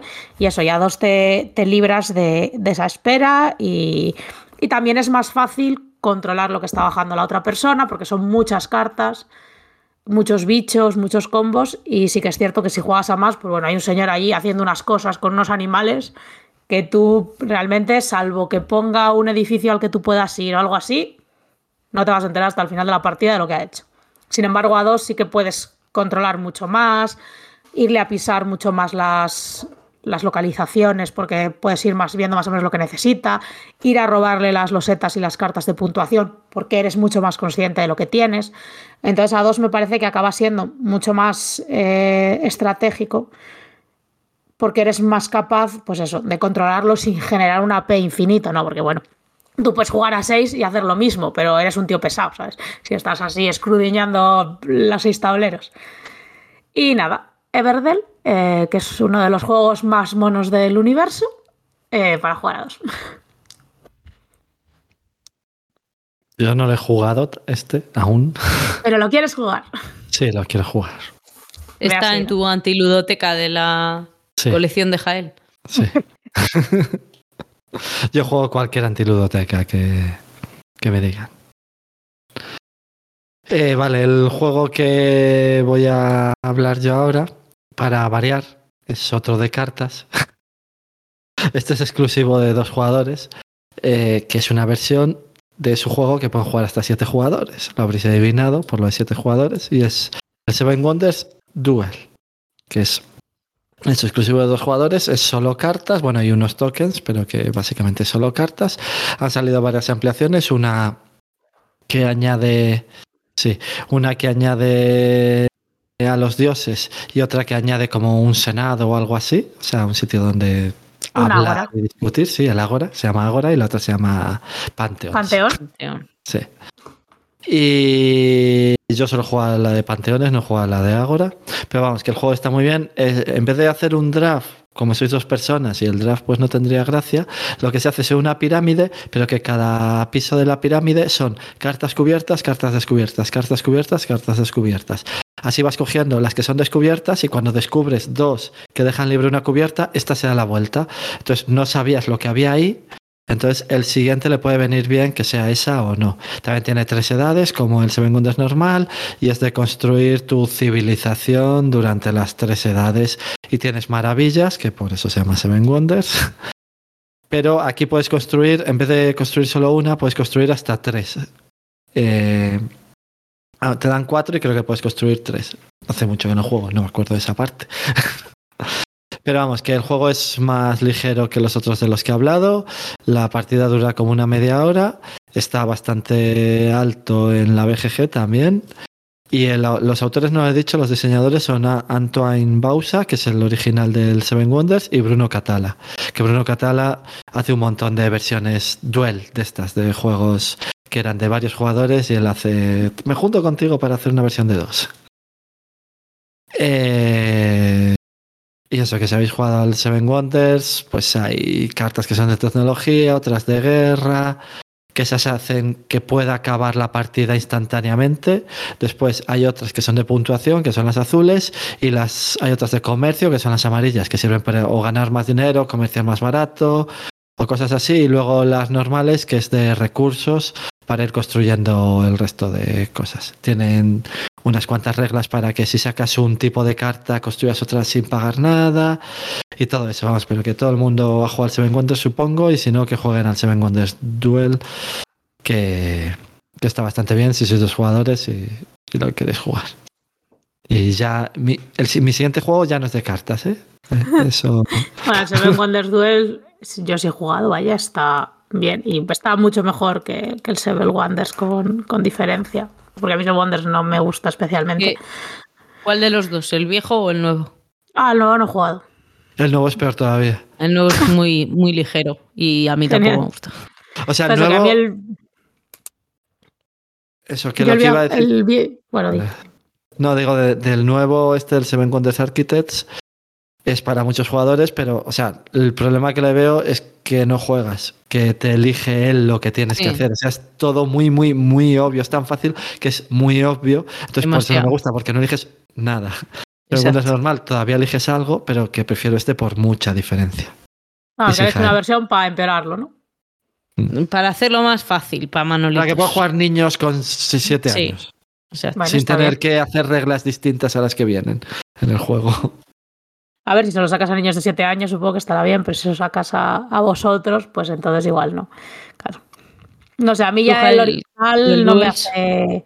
Ah. El original no me hace gracia, el duel sí, el duel me parece que está, que está guay y, y sí que es bastante táctico y, y sí que es- o sea, me parece que es más complicado que, que el Seven Wonders normal. Quiero decir que es, eh, tiene ese nombre un poco por, por que se vendiera más, supongo, cuando salió. No, porque tampoco, bueno, sí, le siguieron la temática y los colores de las cartas, pero a la hora de la verdad, pues bueno, no. Este no es un juego de iniciación como, como lo es el, el grande. Bueno, a mí me parece que es. Yo lo disfruto bastante más. Quiero decir, de hecho, al otro, si puedo huir de la mesa donde está, mejor. y esté bien. Vale, pues vea. ve a tu siguiente juego o categoría de juegos. No, voy a, seguir- voy a explicar del Duels una cosa, y es que me acuerdo que cuando mi colección no tenía ni 20 juegos, el Duels era uno de ellos. Creo que el Pantheon fue la primera expansión que cogí con muchas ganas y la jugué muchísimo. Entonces tengo muy buen recuerdo, pero como todos estos juegos, cuando le juegas muchísimo, pues te acabas cansando. Entonces, de vez en cuando no me importa jugarle. Y de hecho creo que sí, sí, sí, sigue en la colección pero uf, ya cansa. Pero bueno, mm, para, como decías Jael, para iniciación yo no le veo, pero sí que le veo para alguien, para una pareja o un- dos personas que quieran jugar y que ya estén iniciados, ¿vale? Y además es una partida más o menos rápida, que yo creo que en media hora, si juegas ágil, la, la has pasado. Y el juego pues está entretenido y supone un reto, pero bueno, también después de muchas partidas pues te acabas cansando. Vale, pues a ver, otro tipo de juego que yo recomiendo para dos, eh, para dos sobre todo que sean convivientes o que puedan quedar más a menudo o simplemente por el hecho de ser dos es más fácil quedar a veces que cuando es un grupo y es una campaña, ¿vale? Mm, por supuesto, la primera que os recomiendo es la del KDM, que si no le habéis tenido oportunidad de jugar, adelante, o sea, es juegazo. Y luego también la de Gloomhaven. Ahora ha salido también la de Frosthaven. Eh, yo, Frosthaven, solo he jugado una partida. Mm, igual es porque el bicho que me cogí no me gustó. pero me parece más de lo mismo, un poquitín más enrevesado y encima han cambiado la iconografía. Después de esta mm, reseña express del Frosthaven, que a lo mejor cae otro día cuando ya jueguen más, eh, os decía que el KDM es, bueno, Kingdom Death, Monster es uno de los juegos más caros de, bueno, el más caro que tengo en la colección, porque tengo muchas expansiones, no sé cuántas, iba a decir todas, pero eso no, tampoco, ojalá. Eh, no por ser el más caro os le recomiendo más, pero sí que os digo que la básica merece la pena invertir en ella si os da, si os da bien el inglés en, en español. Y si no, o sea, mm, en inglés, perdón. Y si no, hay una versión en español mm, que han hecho un print and play bastante curioso. No, no, no, no, no, por favor. No, otra vez. Este, Print, este print and play es está bien hecho. Han mandado a producir y hay un grupo de Telegram que lo gestiona. No aprobamos. que, alguien, que alguien silencia a Beatriz, por favor. No se puede eso, porque me tendría que silenciar yo a mí misma. Os compráis el juego en inglés, pero compráis, o sea, pero hacéis sí, claro, lo del español para tener en español la. Claro, claro, tú te compras el juego en inglés y si necesitas muchísimo juego, el juego en español y no quieres andar traduciendo, porque yo lo entiendo que tiene eventos, que tiene historia, pues te coges y gastas 100 o 200 pavos, el, el tema es que es caro, eh, la expansión en español, por decir expansión, por llamarlo de alguna forma, porque claro, que casi... Bueno, no sé, porque le he visto por 700 euros, lo dije la última vez, y no ha bajado de eso. El básico. Eh, vale, pues este juego es de 1 a 4 jugadores, tiene una parte de escaramuzas, llevas una, mm, un grupo de personas en un asentamiento y van pasando los años, eh, cada año haces una escaramuza o a lo mejor alguna más según los eventos que salgan. Y bueno, pues te vas personalizando a tus, mm, a tus habitantes de ese, de ese asentamiento. Y la verdad es que está muy guay, crafteas cosas, eh, tú eliges contra qué boss te vas a enfrentar para ir, por ejemplo, primero, pues es el león.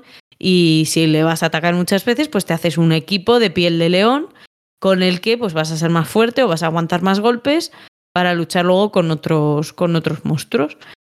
Eh, el juego tiene una temática rollo berserk y es así como muy, muy, muy oscuro y muy visceral porque sale, pues eso, sale de todo. Em, y cuando os digo sale de todo es que hay miniaturas aberrantes en las que está lleno todo de... A ver cómo lo digo para no tener que ponerle explicit.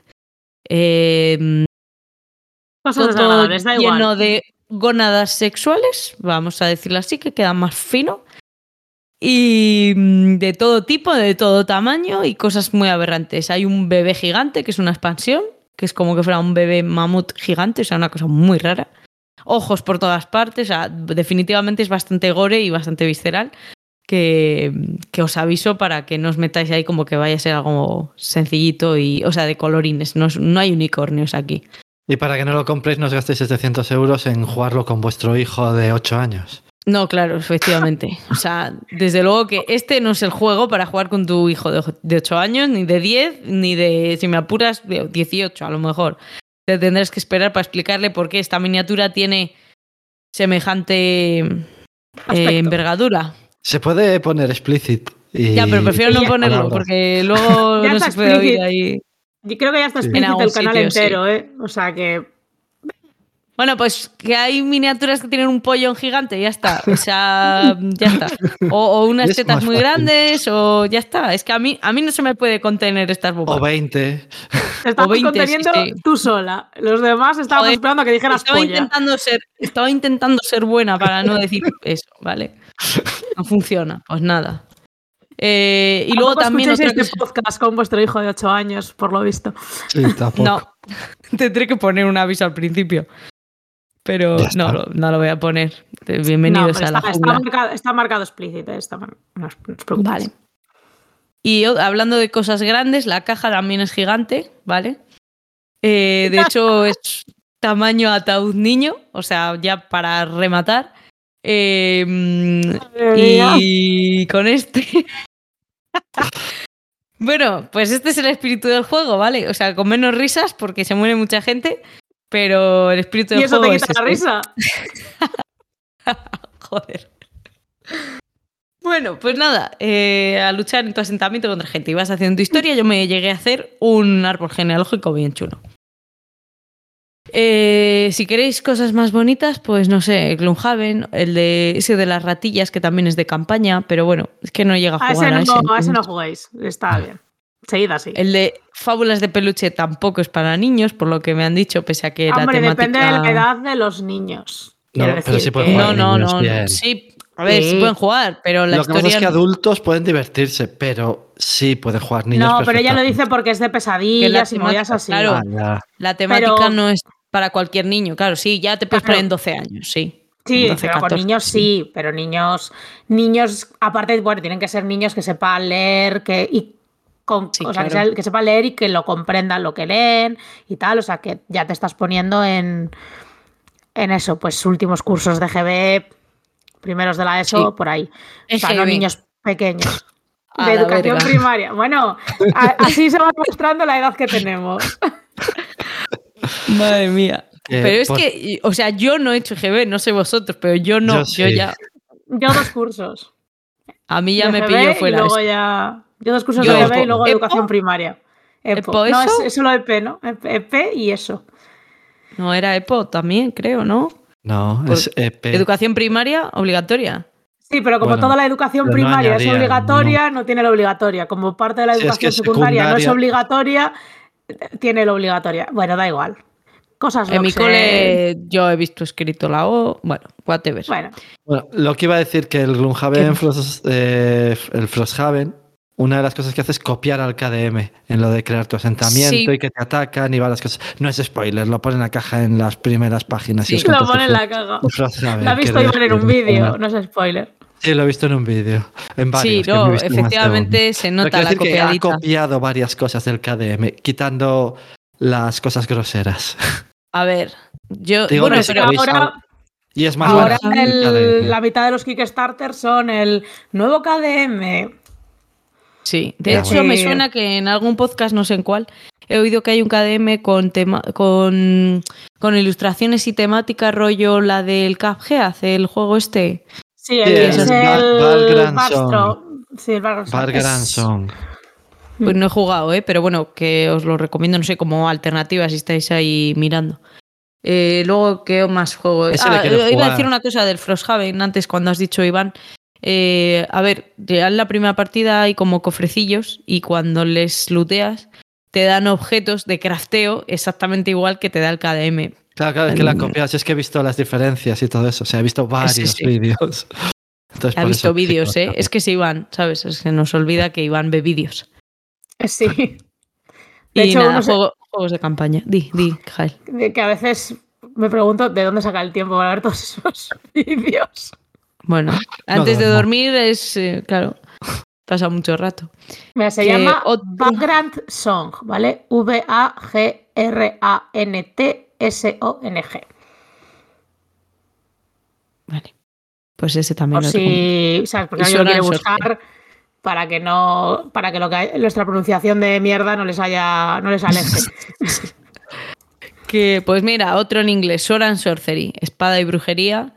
Ese también está guay y la campaña está bien y tienes expansiones y te gusta mucho. Y, y nada, es que en general, juegos a dos, si tenéis tiempo y podéis tener una mesa montada con algún juego, porque algunos se guardan fácil y otros no, os jugáis el- una campaña de, como el KDM, el Gloomhaven, Frosthaven si os gusta experimentar otras cosas, unos refritos, por ejemplo, o el Sword and Sorcery, que es una apuesta segura también y no tan cara. Y también de minis, que eso está guay. Guay. Vale. Jael, si quieres, o bueno, Yo si voy. queréis opinar algo que ya más o menos, pero Yo es que, bueno, eso, eh, no, o sea, de esos no he jugado ninguno y yo creo que campañas tampoco, bueno, de hecho la, ¿no la jugado iniciativa en De pareja. Arkham, a lo mejor. De Arkham sí, pero de Arkham ya he hablado. Eh, no, pero que es juegos estos de campaña, por ejemplo, los Pandemic Legacy, que he jugado a los tres, También. los he Era más jugado de dos. a más de dos. eh, y pff, en la campaña del Site, pero la he jugado a cuatro. Bueno, que en general campañas, eso estoy pensando a dos. Jugamos, jugué la iniciativa a dos y poco más. El de Tras la Caída eh, lo jugamos a cuatro. El Fábulas de Peluche sí que lo empezamos a dos, pero lo abandonamos. Y, y no sé, eso. No, tampoco creáis que he jugado muchas campañas, ¿eh? No, como ya habrán notado nuestros oyentes, no soy una mente centrada que pueda seguir el curso de un juego durante mucho tiempo. Ah, Yo las hombre. campañas también las he jugado más de dos, casi todas. O sea que. Que se me estaba olvidando el Fauces de León, que también es el Gloomhaven corto, que también es campaña. Vale, Bueno, pues. pues vale, esto, pues yo. Jaén. Sí. Pues nada, yo lo, la último que he elegido es también una categoría de juegos, que son los juegos, pues tipo, tipo Escape. Eh, se pueden jugar a más, pero normalmente a más personas, en realidad más que más puntos de vista, lo que hay es más caos. Porque es muy complicado que estés mirando todos al enigma. Entonces, bueno, siempre hay alguien que está un poco más descolgado, que está mirando otra cosa que tenías pendiente, o que a lo mejor está pues un poco a su rollo, aunque tenga una idea feliz en algún momento, pero sí, o sea, y por ejemplo, los Exit, que sí que he jugado, eso sí que los he jugado bastantes a más jugadores, eh, son menos lineales y sí que tienes un poco más de oportunidad a lo mejor de que la gente esté haciendo cosas distintas, pero es no, sigue siendo un poco, sí, vale, estás haciendo cosas distintas, pero de lo que están haciendo los demás ya no te enteras. O sea, te van a dar la solución o te van a dar la siguiente carta, pero tú esa prueba no la has visto. No, no vas a estar cuatro personas viendo la misma prueba a la vez, recortando, montando lo mismo a la vez. Es complicado. Entonces, pues bueno, eso, exits, unlocks, escape tales y todas esas cosas, para mí, eh, si algunos, bueno, los puedes jugar solo, o o casi lo mejor es jugarlos en, en pareja, por eso, porque puedes estar centrado en las pruebas, en todas las pruebas y, y tal. Pero bueno, que aún así, eso. Exits, por ejemplo, he muchísimos a, a más de dos personas y me lo he pasado bien. Pero bueno, que te descuelgas un poquito de, de la movida, ¿vale? Que no tiene una historia súper profunda que tengas que estar siguiendo, pero yo que sé, por ejemplo, el del asesinato del Oriente Express, que sí que tiene además el misterio del asesinato y tal, lo jugamos a cuatro.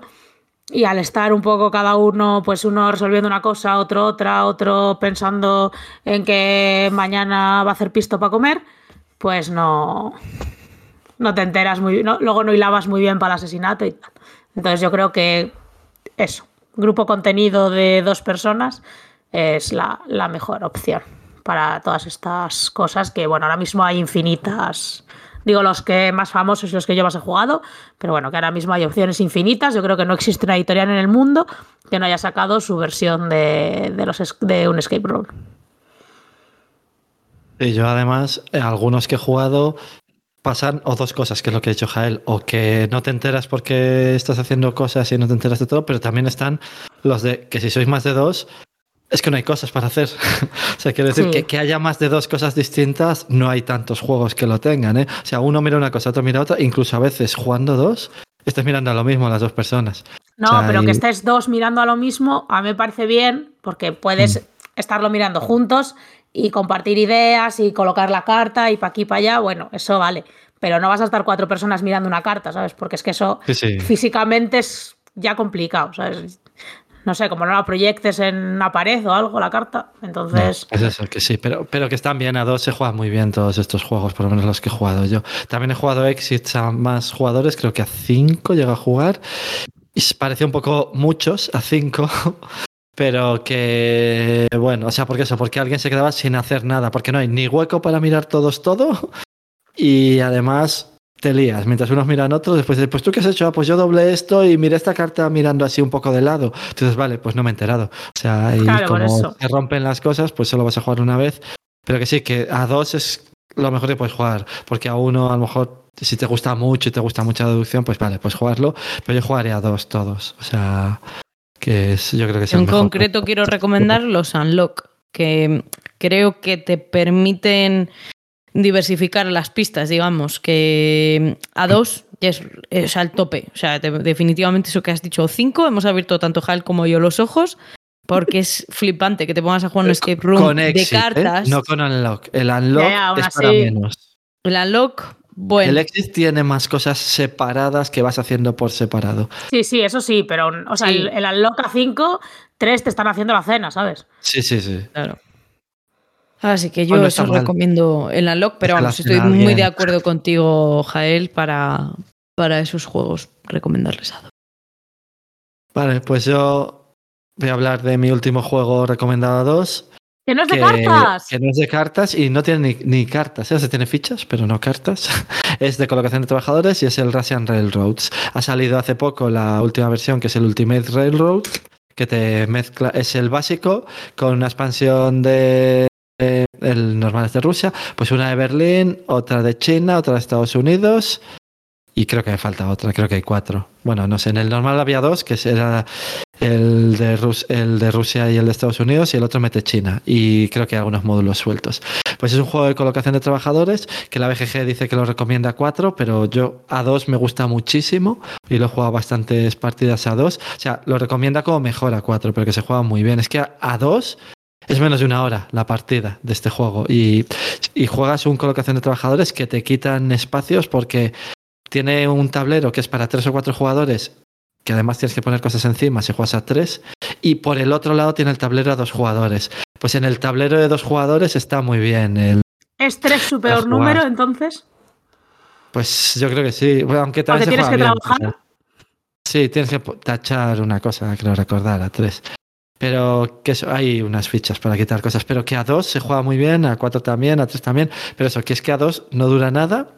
Lo único que yo jugaría con gente que sepa jugar, vamos, y si no, pues le enseñas. Porque también se nota muchísimo eh, cuando sabes jugar que le metes una paliza a los demás. O sea, más que en otros juegos.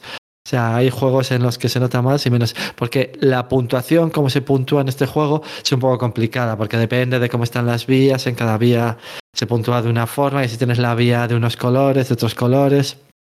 Y, y eso, que, que es un poco complicada. Y luego, como metas las otras versiones que te cambian el tablero, pues, pues más todavía es más complicado. Y el de dureza pone 3,41, pero es muy fácil. O sea, es más fácil que el Seven Wonders Duel que ponía 2,22. O sea que. que eso. Bueno, Y yo creo que sí, que es más fácil que el. Seven Wonders Duel. O sea, es que es colocación de trabajadores. Bueno, es ¿En complicado serio? saber cómo se puntúa. Pero lo de más jugar fácil es no es. pones un trabajador en un sitio y haces lo que pone. y hay fácil. cuatro categorías de cosas que puedes hacer realmente. O mover vías, o, con- o hacer cosas con ingenieros, o hacer cosas con fábricas, o comprar y vender trenes y fábricas y ya está. O sea, quiero decir que el otro... Que y bueno, ya está. Que te corto, que te corto el clip. O sea, ¿cómo va a ser más fácil? Este, el por favor. Las, las amenazas. Que te corto el clip. Que te No, hago que te viral. de que hago un clip, que hago un Que clip te viral. Que te hago me, me viral. cortas el clip. que con expansiones el Seven Wonders Duel es hasta complicado. Con el, el primero que salió fue el, el de los dioses, el Pantheons. Y ya lo hace pesado, tienes que pensar bastante más. Y con el otro no lo sé porque no he jugado, pero supongo que más si mezclas todo.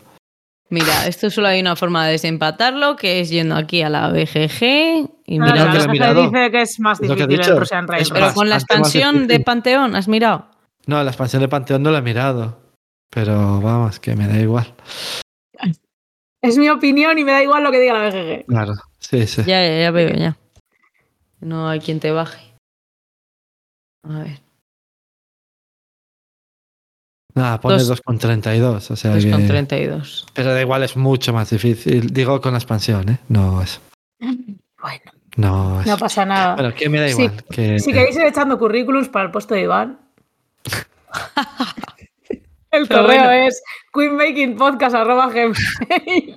Con ya. Ágora pone 2.93 de dificultad el Seven Wonders Duel. Pero que bueno, que el Russian Railroads está muy bien y que si queréis gastaros dinero, comprar el Ultimate Railroads, que es mucho más caro. Pero, pero Y bueno, vamos, es un filler. Están en interferencias y luego el Russian Railroads. Claro, evidentemente. No hace si no me tanta refiero gente. a que el Russian Railroad sea muy fácil. Es que el Seven Wonders Duel le ponen demasiado fácil. O sea, 2,22 no tiene. A ver, Bueno, bueno, pero yo qué sé. Es lo que quiero Vale, decir. 2,22 no igual no tiene, pero Es lo que que, es más refiero, que es fácil. 3 o algo así. en fin. Pues eso, bueno, vea, que- por favor. ¿has jugado? No, te iba a preguntar, Jael, que si habías jugado al Russian, tú. Sí, Sí, sí, has he jugado seguro. ¿Y qué opinión te suscita? me suscita que no es más fácil que el Seven Wonders Duel, ya te lo digo. Pero nada, yo todavía estoy intentando entender las vías. Ya cuando. Os mando un fax cuando lo tenga. A mí le llevo jugando mucho tiempo y no acabo efectivamente de pillarle. Creo que en alguna partida habré hecho más puntuación, pero normalmente me estampo. Me gusta porque efectivamente la, vamos, la colocación de trabajadores es una de mis mecánicas favoritas y, y es un buen juego. Pero vamos, no es más fácil que Seven Wonders. Ya, bueno, a lo mejor es un poco exagerado. Y es de trenes, por cierto. ¡Ojo! por si no- ¡Ojo! El clip con la reculadita. Por si no había quedado claro, es de la mecánica que no me gusta, o sea, del tema que no me gusta. Los de trenes. Si fuera del espacio, creo- te gustaría más. E Iván debería abrazar ya el hecho de que le encantan los juegos de trenes, de que le flipan los juegos de trenes, de que los trenes son su cosa favorita y dejarse de rollos. Por cierto, si vais a viajar, viajar en tren, no en bus. Si es transporte público. ¿Qué bus, ¿Cuál es el motivo? pues porque es mucho mejor viajar cómodo. en tren que en autobús. Es- Para es- las maletas se tarda menos y todo eso. También es que hay las líneas de alta velocidad son ¿Pero a qué buenas. viene esto? No. No, no, ya que digo que no me gustan los trenes, que pero viajar en tren. Bueno, son recomendaciones. Es el espacio de Sí, recomendaciones de Iván que vamos a recomendaciones. Y ahora yo voy a recomendaros otra. Eh, a mí me gusta más ir en coche, pero te entiendo que el tren es cómodo. Y el Kanban es más difícil que el Gallerist. Sí, Como, como vamos a hacer recomendaciones aleatorias, pues toma. ¿De qué viene? Pues en Kanban se hacen coches. Es que, porque claro, el Duels. no había hablado antes. Que sí, Iván, que te estoy vacilando, ya lo sabes. Bueno, No. todo el mundo sabe de todas maneras que el juego más difícil que existe es el portero Baldomero. Madre mía. Por favor, qué ridículo hicimos ahí. Es que creo que fallamos las cuatro veces, las cuatro veces explicando de cero la partida. Pero ahora que diga la gente, cuando hemos dicho y no habéis oído los otros podcasts, el portero Baldomero, ¿qué creéis? Que es un portero de fútbol.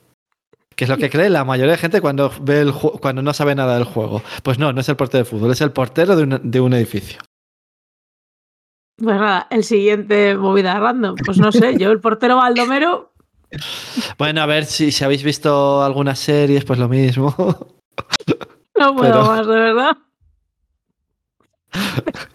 Venga, vea, sigue con tu juego. Ah, vale, vale, ¿Qué? perdona. Es que no habíamos cerrado la sección de recomendaciones aleatorias de Iván.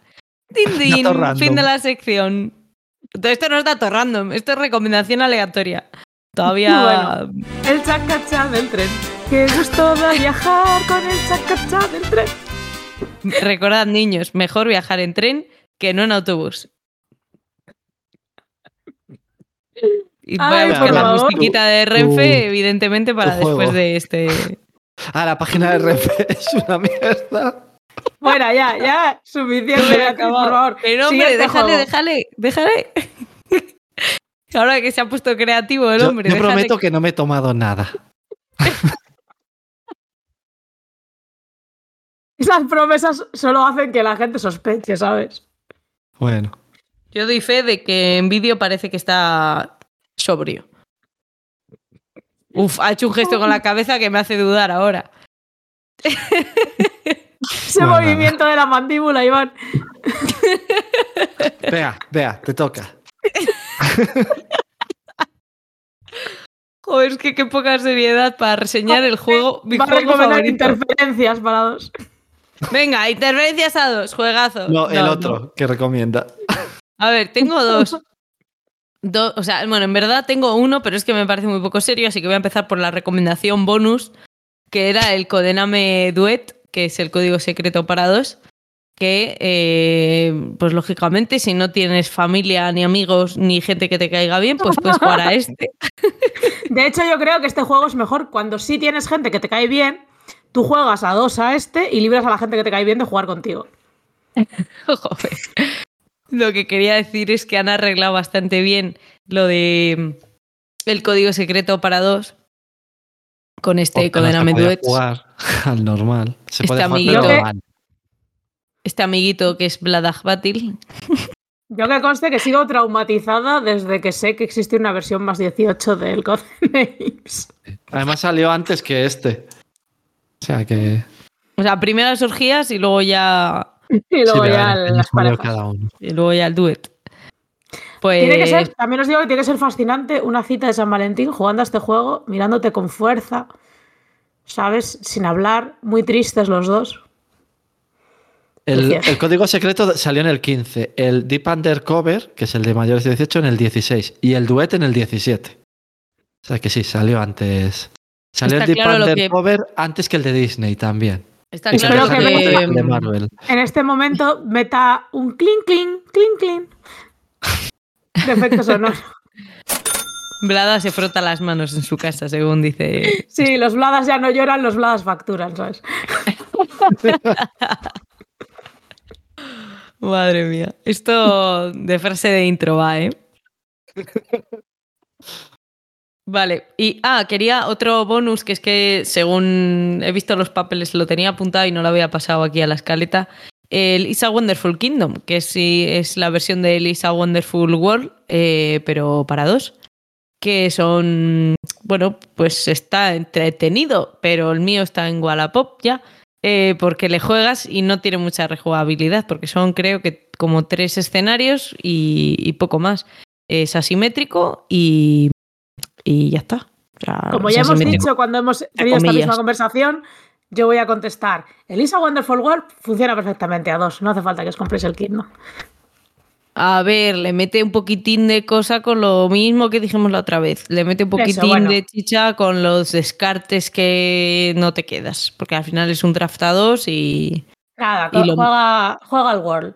Y lo mismo que ha arreglado el Seven Wonders Duels, que se arregla el draft, pues eh, ha intentado hacerlo el Kingdom. Pero bueno, que están, o sea, son lo- los dos igual de buenos. El Kingdom mantiene el espíritu del World, no le cambia tanto. Le cambia las, esas dos cartitas diferentes que hay y, poco más. Eh, vale, a ver, y ahora sí, ya redoble de tambores y el juego que yo recomiendo a 2, a 3 y a 4 es el Bora Bora. Eh, Jael, tenemos pendiente una partida de, para jugarle a 2 para que le pruebes otra vez, o sea, ya sé que le has jugado ya Sí, pero lo pruebe a dos, sí. Porque es adaptativo, básicamente te da es colocación de trabajadores, eh, estás en la isla de Bora Bora, es que ya lo he reseñado, pero os hago un resumen breve. Estás en la isla de Bora. Es que os tenéis que escuchar los otros podcasts. Yo voy a empezar a Claro, copiar a. Iván. Esto ya lo he dicho, pues os No, no, ya está, que lo escuchen allí, ¿sabes? Eh, que lo Bueno, escuchen. pues, en resumen, llevas una tribu de hombres y de mujeres en la isla de Bora Bora y vas explorando la isla, consiguiendo recursos y comprando joyas para conseguir puntos. Al final es, de Stefan Feli, es de un poquito de ensalada de puntos.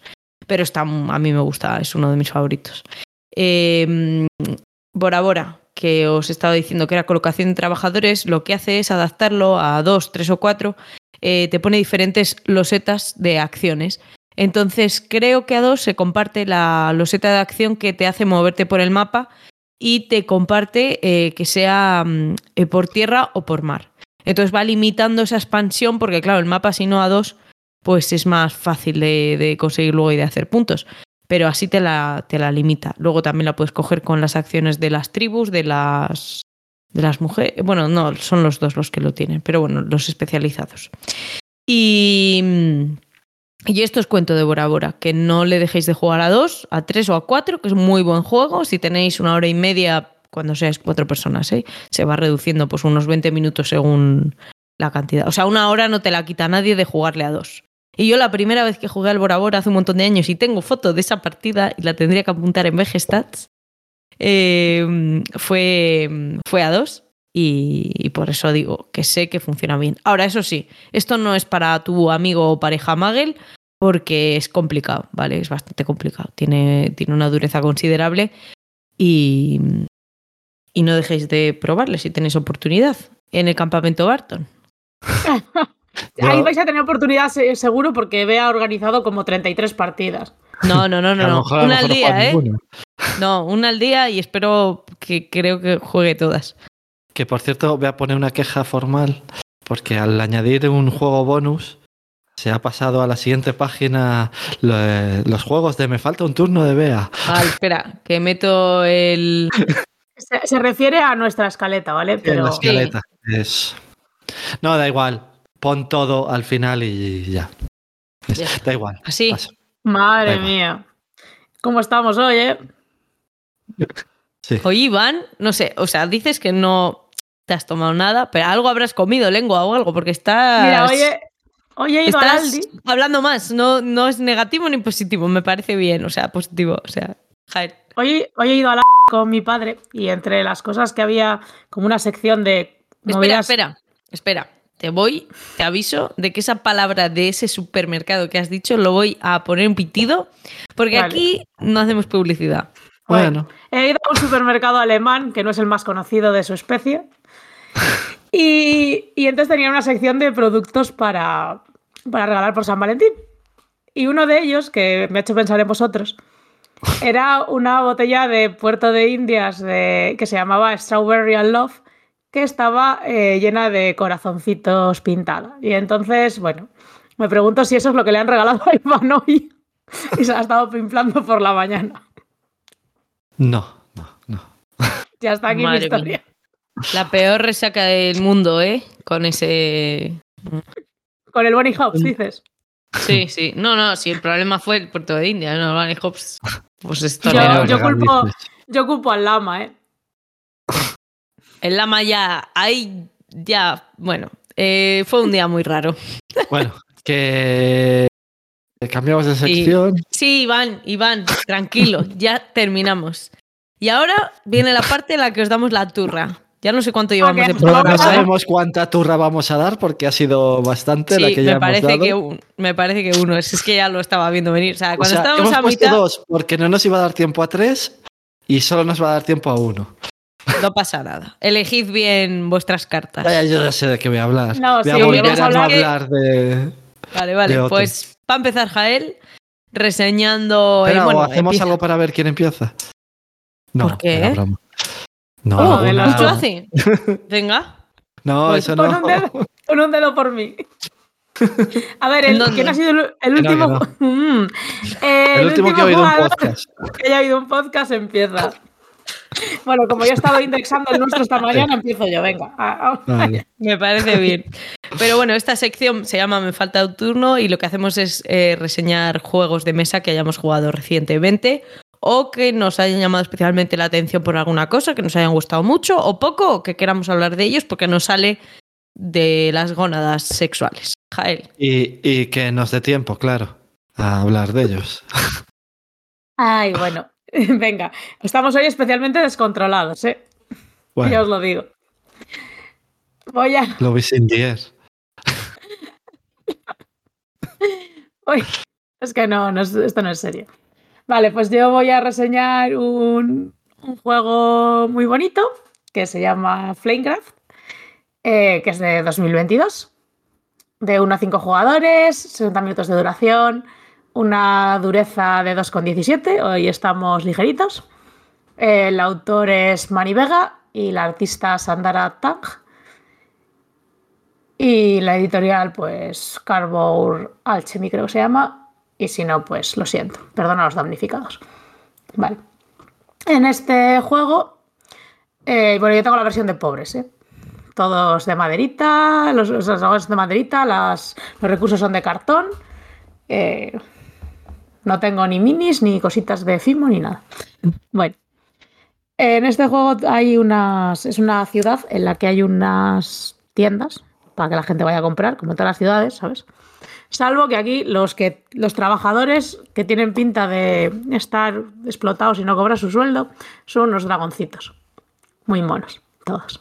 Y con unos nombres maravillosos y tematizados según el tipo de tienda, que cada vez que sacas una carta haces ¡Ay! Voy a coger a miel, lo voy a cambiar por bioche y esas cosas. Entonces, eh, bueno, por lo visto estos son eh, dragones artesanos que son la versión bebé de los dragones fieros que sueltan fuego. Y, nada, eso, trabajan en, en tiendas y hacen hechicitos, porque aunque sean pequeños siguen siendo mágicos. Y tú, pues que eres un... algo así como un guardián de la llama o una movida así, eh, vas a, pues, eres un reputado, eso, guardián de la llama que sabes hablar con los dragones. Y entonces vas a sus tiendas a intercambiar bienes y servicios. Eh, pues hay, bueno, eso, cuando tú vas, tú puedes ir a una tienda, puedes ir ahí a comprar sus productos, digamos, a contratar a más dragones, eh, también y luego también puedes ir a hacer encantamientos, que es lo que te da puntos de victorias, gastándote los, los recursitos que has conseguido antes yendo a la tienda y haciendo, pues bueno, eso. Vas a las tiendas, consigues recursos, haces encantamientos, consigues dragones, colocas dragones. Luego hay otros dragones que son, no sé cómo se llaman, eh, reputados o algo así, que son de puntuaciones de partida, que unos te dan cosas durante la partida que te permiten hacer, pues chetar más las acciones o ganar más puntos de victoria, y otros que son de puntuaciones de final de partida. Y básicamente, pues eso vas haciendo. Tienes un dragoncito, que tienes un trabajador que vas colocando en distintas tiendas y consiguiendo cositas hasta que se acaban o los dragones o los encantamientos. Y que es eh, cuando pues el que más reputación tiene gana, porque eres el más amiguito de los dragones cutes.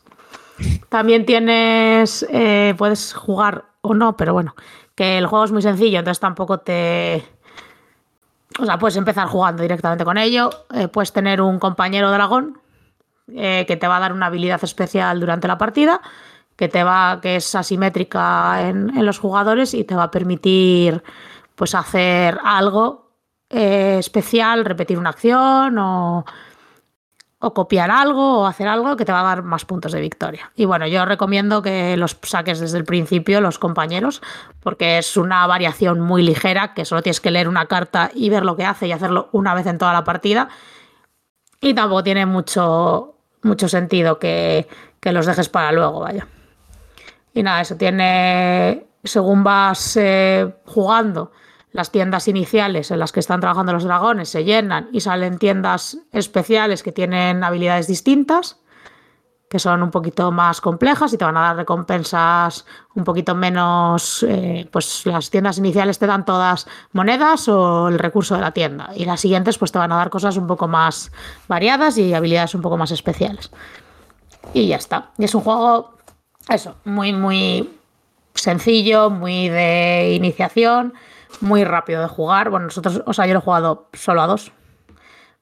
Y es muy rápido de jugar. Y, y eso. Y a ver, no es mi juego favorito en la Tierra porque es una chorradita. no nos engañemos. Pero bueno, lo, lo, vamos a jugar, de hecho, este fin de semana a, a cuatro. Así que de momento ahí sigue. Y nada, bueno, eso. Pues como antes de que mis compañeros, que lo han jugado los dos, opinen, pues hemos introducido una nueva dinámica en nuestras reseñas. y es que vamos a valorar los juegos con dos, eh, con dos medidas, que es una a lo que nos gusta, que va, como este podcast se llama Queen Making, va a ser en coronas, sobre 5 o sobre 10, ¿cómo queréis? Sobre 5, ¿no? Que dirá lo mismo, lo divido, lo multiplico. Vale, pues sobre 5. Y, y vale en medios también, ¿eh? Si queréis. Sí, sí, claro, por eso. Bueno, tercios pues igual, igual ya es como más.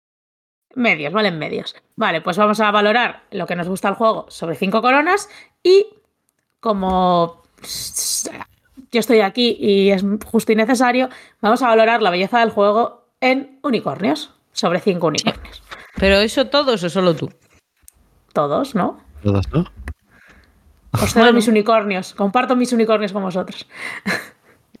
Entonces, a partir de ahora, pues eso, vamos a, hemos introducido este método de valoración de juegos, que es darle una nota sobre 10, vale, pero es más bonito así.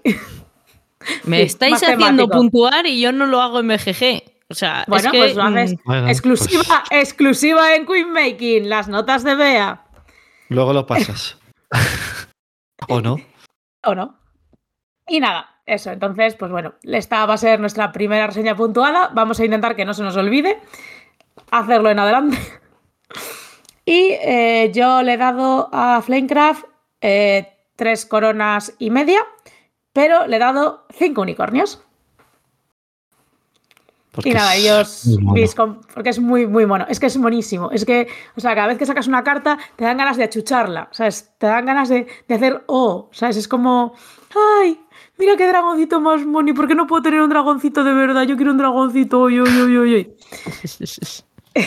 Y eso, y nada, eso, de tanto vea como, como Iván lo ha Vale. jugado, así que ellos os cuentan. Yo una cosa que quería añadir es que los dragones iniciales que vienen, que tienen, son siempre los mismos, son seis, están dibujados en las mismas tiendas iniciales y que está ahí trabajando haciendo el pan o, o consiguiendo Ah. diamantes o lo que sea, y que son concretamente esos vueltos a dibujar en la Ah, tienda. los iniciales, no los, Los de jugador, te iniciales, había sí. entendido. Sí, sí. No, no, los iniciales sí que es otra cosa curiosa. Y que el tapete no hace falta, pero es donde colocas las cartas. Pero Mm. que es que es muy mono también y tiene su hueco para poner todos los tipos de dragones y los hechizos y todo eso. Y que incluso puedes poner más tiendas de las que vienen en los huecos y eso.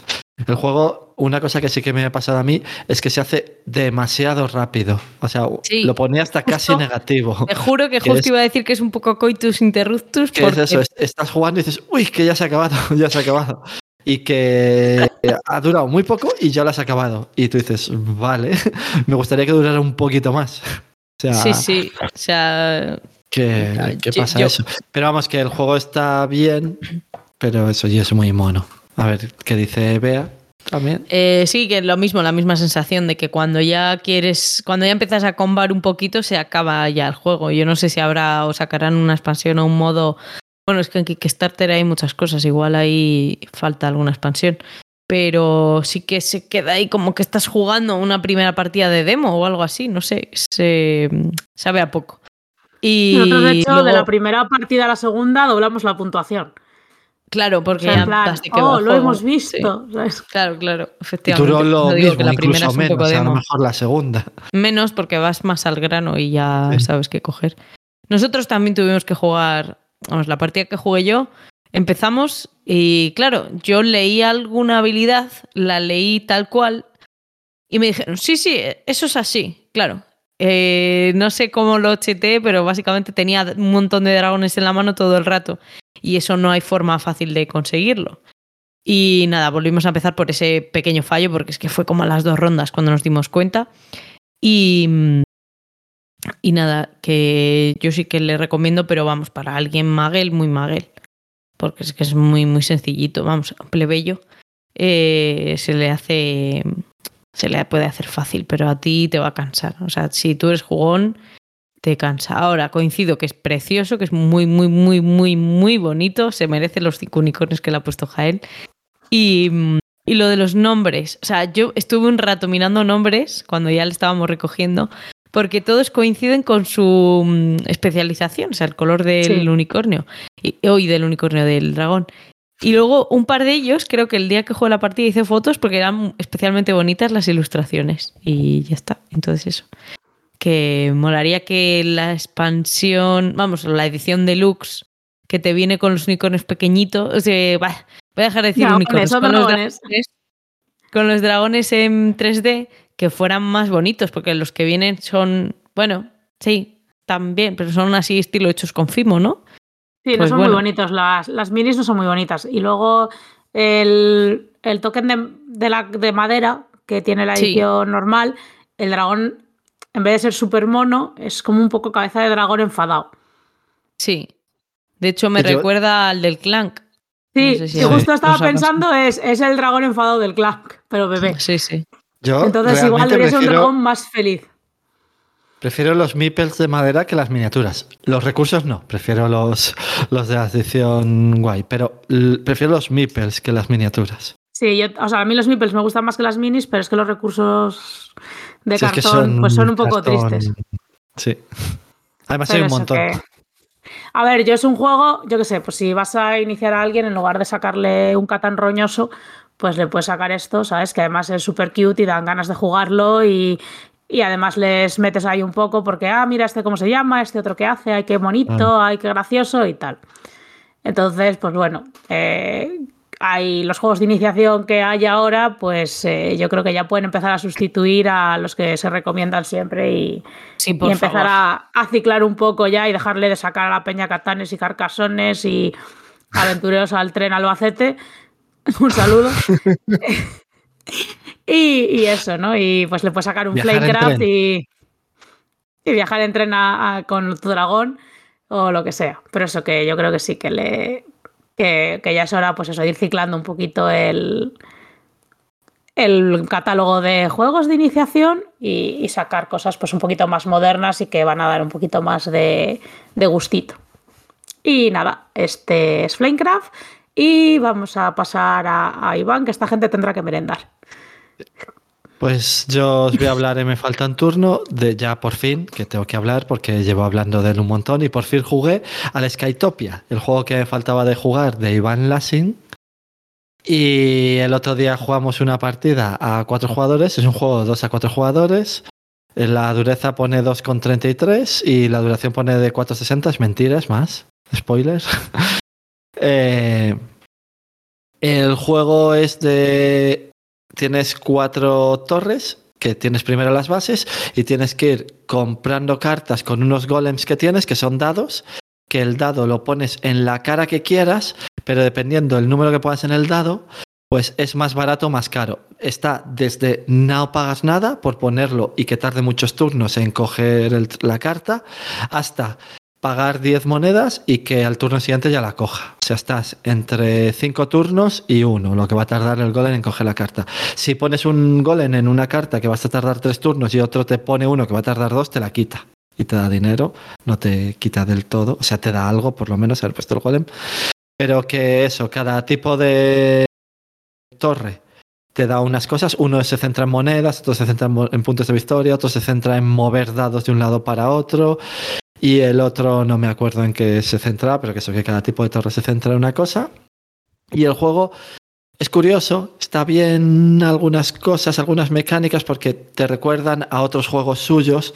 Por ejemplo, lo de ir poniendo dados o fichas con valores distintos para que uno te quite el otro, pero que te siga dando algo aunque el otro se lo lleve. Pues eso está bien. Pero este es el primer juego que sacó Iván Lassin. Y y según ibas jugando, además de que solo hay cuatro tipos de. O sea, solo hay cuatro tipos de carta en cada uno de los tipos de torres, o sea que hay 16 tipos de cartas, pero son muy liosas. Y tienes que estar todo el día mirando, estás todo el día mirando. ¿Y esto qué hacía? ¿Esto qué hacía? ¿Esto qué hacía? Porque los iconos no te lo recuerdan demasiado bien. No, no, pero explica, explica lo importante. Ah, vale, sí. Y luego, además, eh, hay unas cartas que lo que te hacen es mover el dado. En teoría pone una, un, lo mueves hacia adelante. Y dices hacia adelante. Y en el manual pone escrito, cambias un, un 5 por un 6. Y si el 6 lo cambiarías por el 1 porque das la vuelta.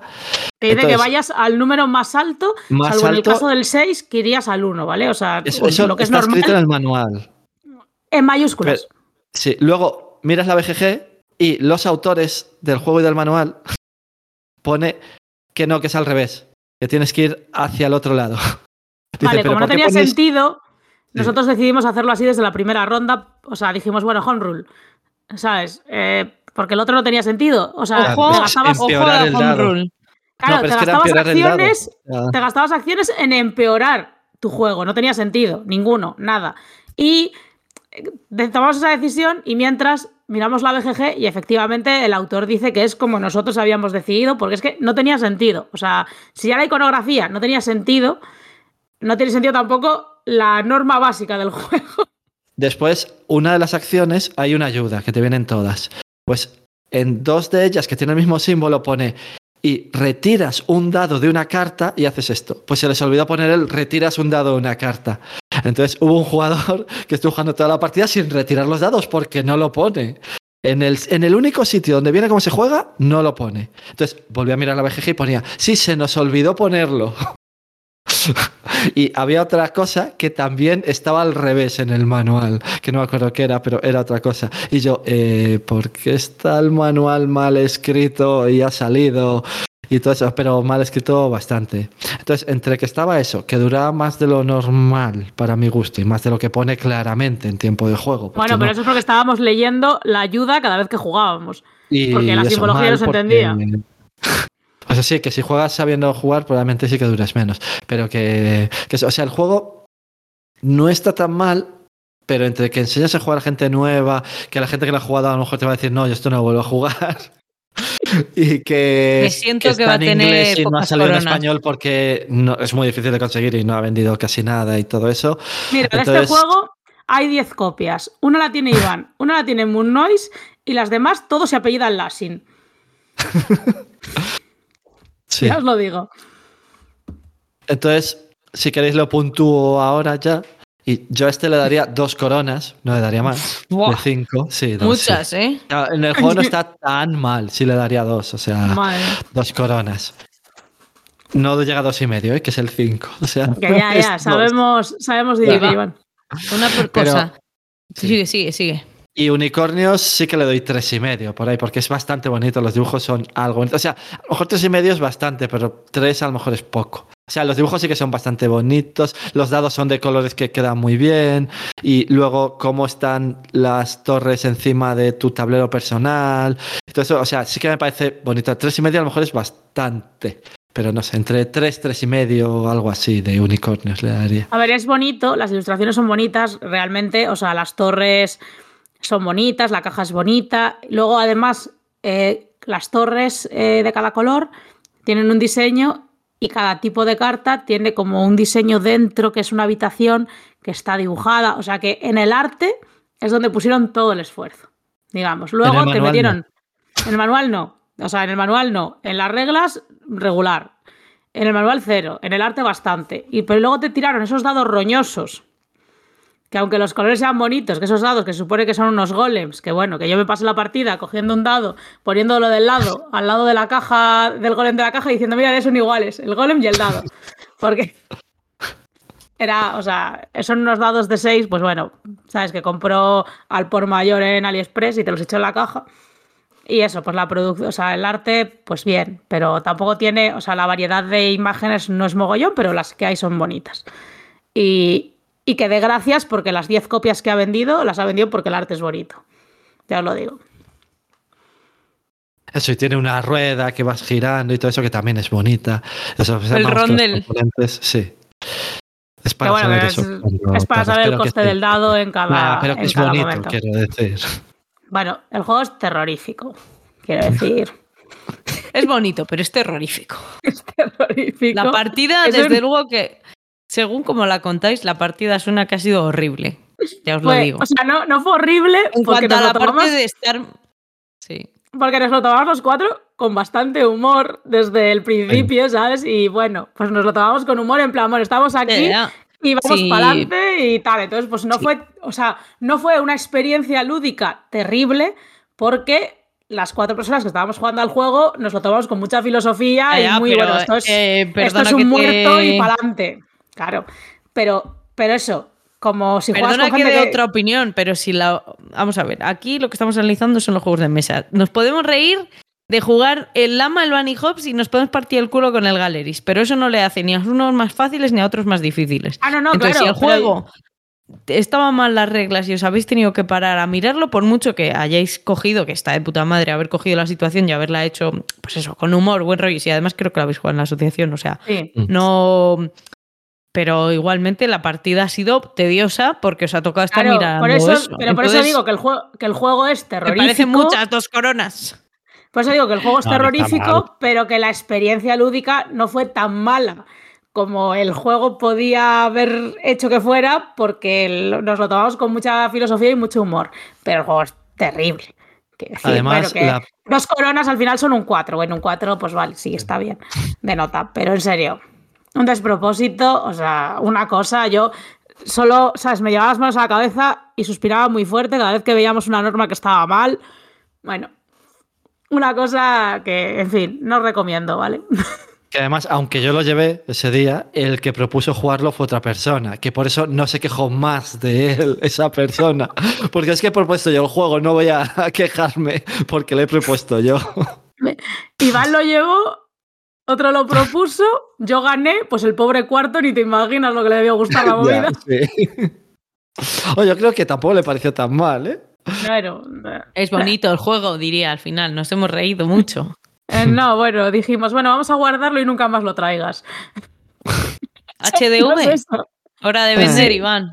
hora de quemar. Bueno, sí. No lo va a vender, pero. Porque si no, no puede tener todos los juegos de Iván Lassi. También. Con la ampliación Bueno. que va a salir del. Del Fortnite. Furnace. ¿A qué precio? Va a salir. O sea, no creo que valga más no, de 30 digo que a qué precio el coleccionismo de, de Iván Lassin. De tu tocayo. En fin, bueno, juegazo, como veis. Y Ah, vea. una cosa que ya voy ahí con el mío, sí. Pero Ah. quería puntualizar una cosa, que si vamos a empezar a, mm, a calificar en coronas los juegos, yo creo que en algún Twitch tendremos que hacerlo con coronas de verdad. O sea, pero claramente. Pero No coronas. A ver, Coronas serán La, la conseguidas. reina de Inglaterra. no, no, no, sabía que no me habéis entendido. Coronas de las de, de las que Ah, cervezas. coronitas. Correcto. Cervezas. Correcto. Uf, Ya, pero es que ya o no zumo- es de, zumos, de Queen, ¿eh? zumos de cebadas. como me gusta mucho el juego, no llego al dato random. Hombre, al final le habría. Hombre, vamos a hacerlo con sorbitos, hostia.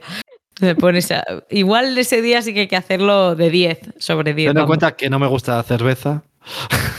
Bueno, Iván, pues no sé, lo hacemos con otra cosa. un sacrificio por el podcast, Iván. Ese puerto de Indias, Jael, sabes dónde le venden, ¿no? Mira a ver si tienen y con eso lo hace. Bueno, ya paro con la expansión lúdica que al final Madre es que...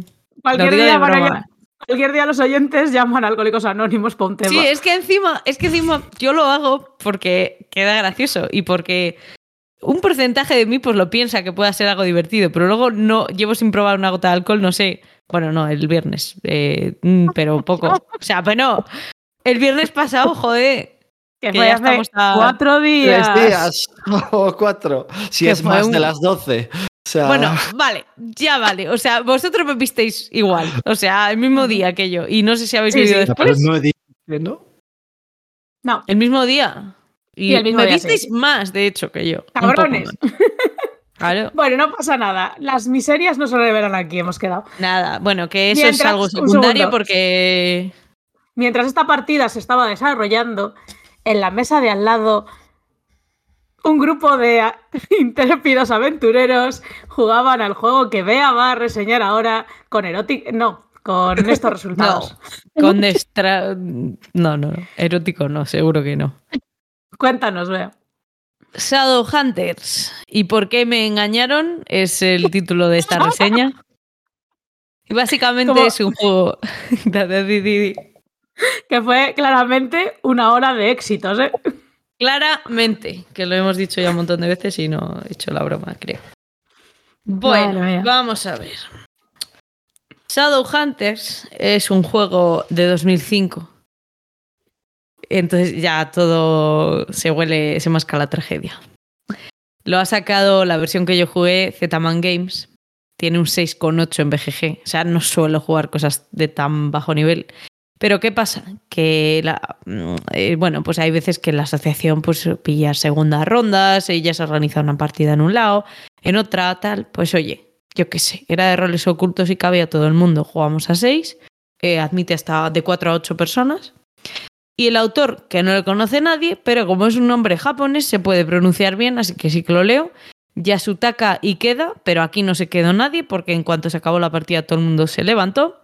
Y lo único que a lo mejor os Uh. suena a los del 18XX que ha sacado este autor, eh, Shikoku, que es el segundo juego que tiene más reseñas, porque el resto tienen cuatro valoraciones, o sea, o una. Ni siquiera su familia le quiere valorar. Eh, ¿De qué va? Os decía este juego, y es un juego de roles ocultos y de supervivencia, en el que hay tres facciones que son los Shadows. Como podéis deducir por el nombre, la otra facción son los Hunters. Y la última que no está son los neutrales. Los Shadows son monstruos que quieren matar a. Bueno, ¿y cómo se gana? Pues eso, si te tocan el equipo de los Shadows, de las sombras, eh, tienes que matar a todos los Hunters, que son los cazadores, o a todos los neutrales. Y si por el contrario te ha tocado Hunter, bueno, o por la otra opción, pues la segunda opción es que te toque Hunter, que es cazador, tienes que matar a todos los monstruos, o los Shadows, o las sombras. Y eh, los neutrales, pues tienen que conseguir ganar con su. Cada uno es diferente y tiene su propia condición de victoria. Pero normalmente los neutrales van a querer aliarse con los hunters, ¿vale? O sea, hay otros eh, que son neutrales e independientes, pero, pero por lo general los Shadows son malos, evidentemente. Em, ¿Cómo se juega? Pues con dados, y por eso no me gusta. Eh, con dados solo se juega por eso. Claro. Eh, ah, bueno, el rollito, que como es el. Bueno, os lo explico si no al final, pero es como es japonés, pues imaginaros las ilustraciones de qué palito van. De hace un montón de años. Son muy feas, o sea. Y, y en general el tablero de juego es bastante feo. Tiene un track en espiral que no hace falta porque es para llevar el track de vida de cada uno de los personajes eh, según el personaje que tengas, te mueres antes o después del track, básicamente la vida que tiene ese personaje. O sea, es una forma muy rara de reflejarlo, porque podría haber sido con cubitos, o tienes tú un propio tablero de jugador para indicar qué color eres con el personaje boca abajo, luego hasta que le revelas.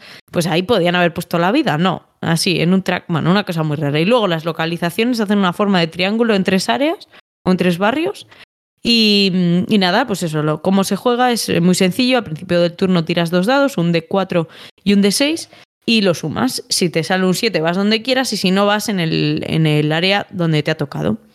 Eh, en el área que es una carta. La carta, pues cada una hace una acción diferente, pero eh, la mayoría son pues te curas o haces dos de daño al enemigo que quieras o eliges la carta que tú quieras o eliges la carta verde, la blanca y la negra.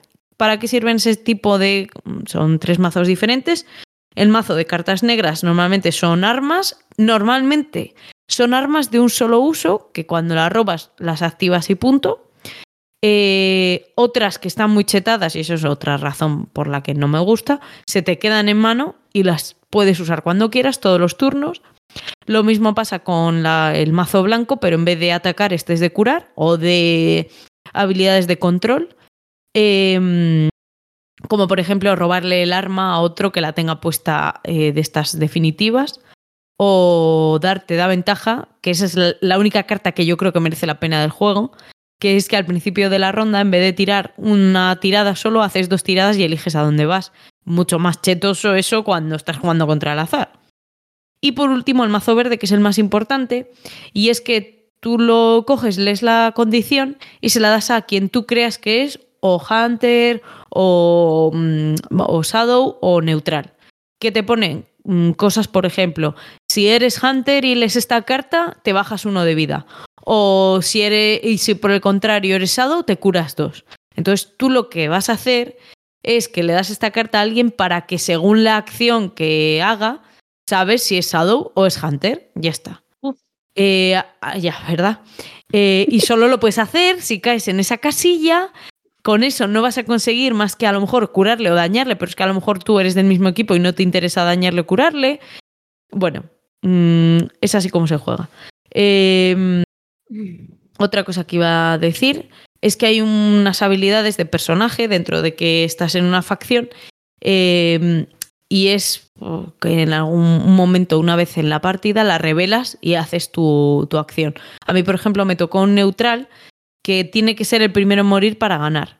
Como no fue el primero en morir, se revela directamente, o sea, ya todos los, todo el mundo sabe que es un neutral y ahora tu opción de ganar es que se mueran todos los Shadow. Entonces pasas a ser, digamos, un objetivo claro para, para los Shadow, que quieren matar a los neutrales, y por otro lado los Hunters ya te van a ayudar, entre comillas, te van a ayudar, no, porque aquí esto no puedes controlar tanto la partida, pero te van a querer mm, no matar por lo menos para que sigas intentando matar a los Shadows. O sea, que te vuelves como una especie de aliado de, Hunters. En mi caso, que luego había otro jugador que era eh, sobrevivir y punto. Madre mía. Y esto es cómo se juega, porque tampoco tiene mucha más explicación. Eh, ¿Qué opino? Pues ya os he dicho que no me gusta por el azar, porque no puedes controlar la partida, porque por mucho que. Bueno, no saben los otros, eh, los Shadows, no sabéis quién es de tu facción, tienes que encontrarles. No hay un momento de esos de cierro los ojos y todos los Shadows se ven y todo eso, no. Entonces, ya, si ya había descontrol con eso, que te plantan una carta de pierdes dos de vida si eres un Shadow, que es amigo mío, vaya, pues. Pues sí que penaliza bastante la partida, ¿qué quieres que te diga? Y remar dos heridas cuesta bastante. Eh, ¿Qué más cositas? Nada, eh, lo que os he ido diciendo, que hay cartas permanentes que dan muchísima ventaja. Eh, a, una, mm, a una persona la tocó un Shadow que tenía una carta que todos los turnos pegaba mínimo uno más un de cuatro, o sea, una barbaridad. Bueno, no, miento, la tirada del de cuatro, que por eso era un uno básico. Y luego aparte eh, creo que tenía algo que pegaba a mayores o se movía donde quería. O sea, muy, muy, muy descompensado, definitivamente. Em, coronas, no sé. Como se puede jugar y no es muy largo, le voy a dar, no sé si una y media o dos.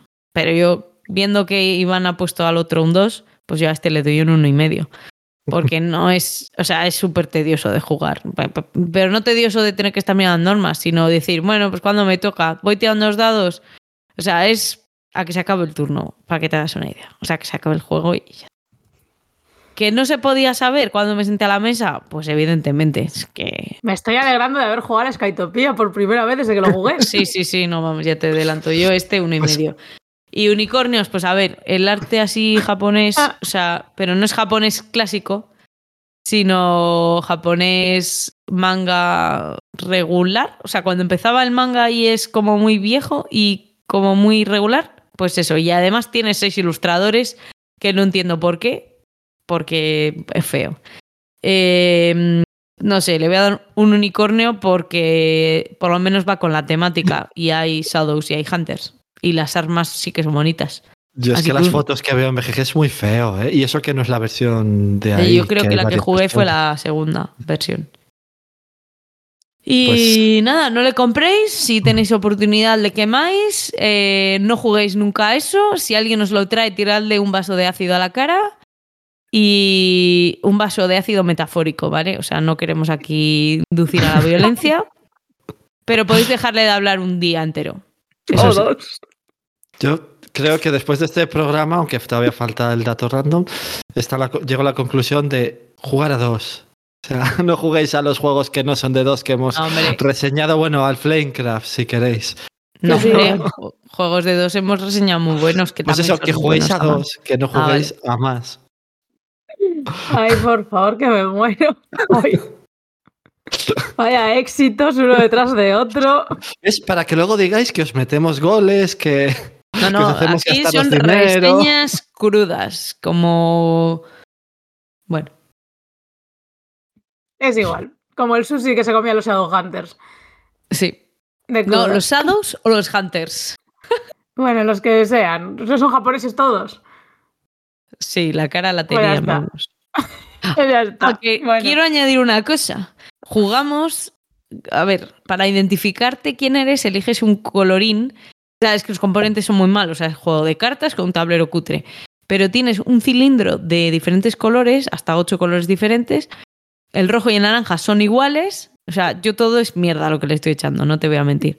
Y tenemos un tablero que había que haber puesto delante de cada uno con los colores. Porque tienes dos cilindros, uno va para el track de vida, súper sin sentido, y el otro para dónde estás en la localización. ¿Qué pasa? Que dices, ¿y quién es el color blanco? ¿Y quién es el color rojo? ¿Y quién es el...? estábamos todo el rato preguntando eso porque se nos olvidó sacar los tablerillos. Aún así es una mierda, o sea, con tablerillos o sin ellos. Claro. ¿Qué voy a decir? No voy a mentir. Truñazo. Magnífico. Bueno, yo creo que podemos pasar al dato random, que va a ser más feliz que esta reseña. Yo creo que efectivamente ya para... además, el dato random de hoy es bastante alegre, yo creo. Así que os comento. Muy temático, muy temático. Sí. Si en Navidad hablamos de los juegos que tienen versiones y cositas navideñas, hoy os traemos una nueva recopilación por estas fechas. Hay un Scrabble, un Uno, dos Munchkin diferentes, un Jingo y un patchwork con la temática de San Valentín. Además, también hay promos de Fojos Love, como no, o sea, este juego, como no iba a tener promos. Make sense. Y del juego Cowboy Bebop. Eh, por cierto, creo que también tiene Dixit, si no me equivoco, ¿eh? No, me apareció cuando busqué en Board Igual tiene corazoncitos y ya está, y por eso pienso yo que es. Y luego también hay dos juegos temáticos eh, de este Día de los Enamorados, Valentine's Day, que es Be My Valentine, y el reciente Valentine's Day, precisamente, que antes se, llamaba... de salir. Sí, ha salido, ha salido hace poco. Y antes se llamaba el Rose Ceremony. Luego igual Ese por lo visto es un juego que va de darle rosas a los otros jugadores. O sea, no sé muy bien, pero la publicidad que lleva haciendo Asmodee a fuego durante la última semana, eso es lo que he captado. Pues todos estos, o sea, tanto el Be My Valentine como el Valentine's Day eh, admiten juegos. eh, ¿Cuál es el Be My Valentine? De 4 a 9, 4 a ¿verdad? 9. Sí. Y ¿Y el el Valentine's Valentine's Day Day? de 3 a 6.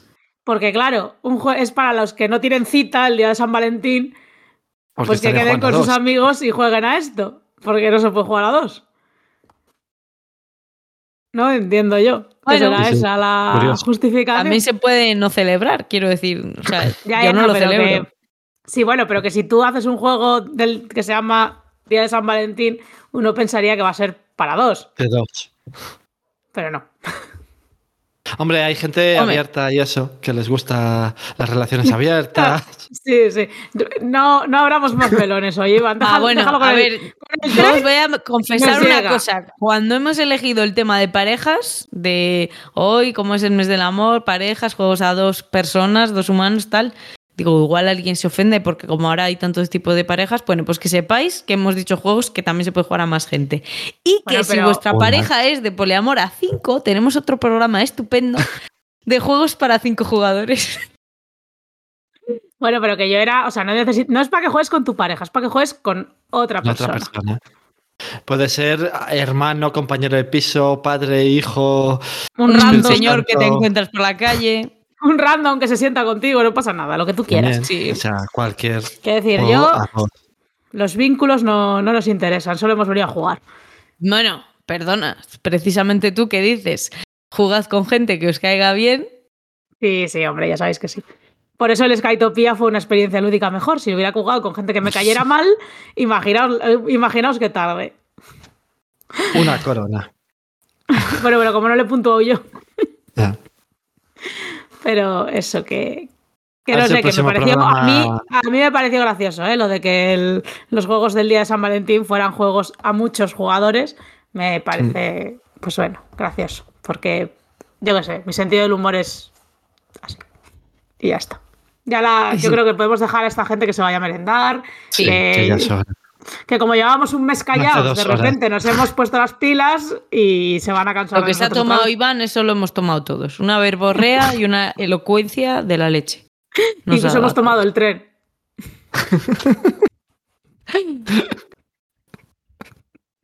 Bueno, vamos a acabar ya con esto porque veo yo El que al final les amor. pasamos. ¿eh? ¡Ay, por favor, Iván! Hoy. Que esto lo vamos Bueno. a emitir, bueno, con suerte mm, dos Un día días de de diferencia. Pronto, pronto. Sí. Sí. Un día cercano a hoy. Bueno, pues nada, eh, Jael, Hasta luego, chicos. Iván. Buenas. Lo que es toque. Bueno, pues sin buenas lo que os toque y nada, que gracias por escucharnos otro día más. Esperemos que para el próximo programa estéis aquí también, con pareja, sin pareja, pero sin niños, porque el programa es explícit. Así que que paséis una buena, pues eso, tarde, día, noche y esas cositas. Adiós.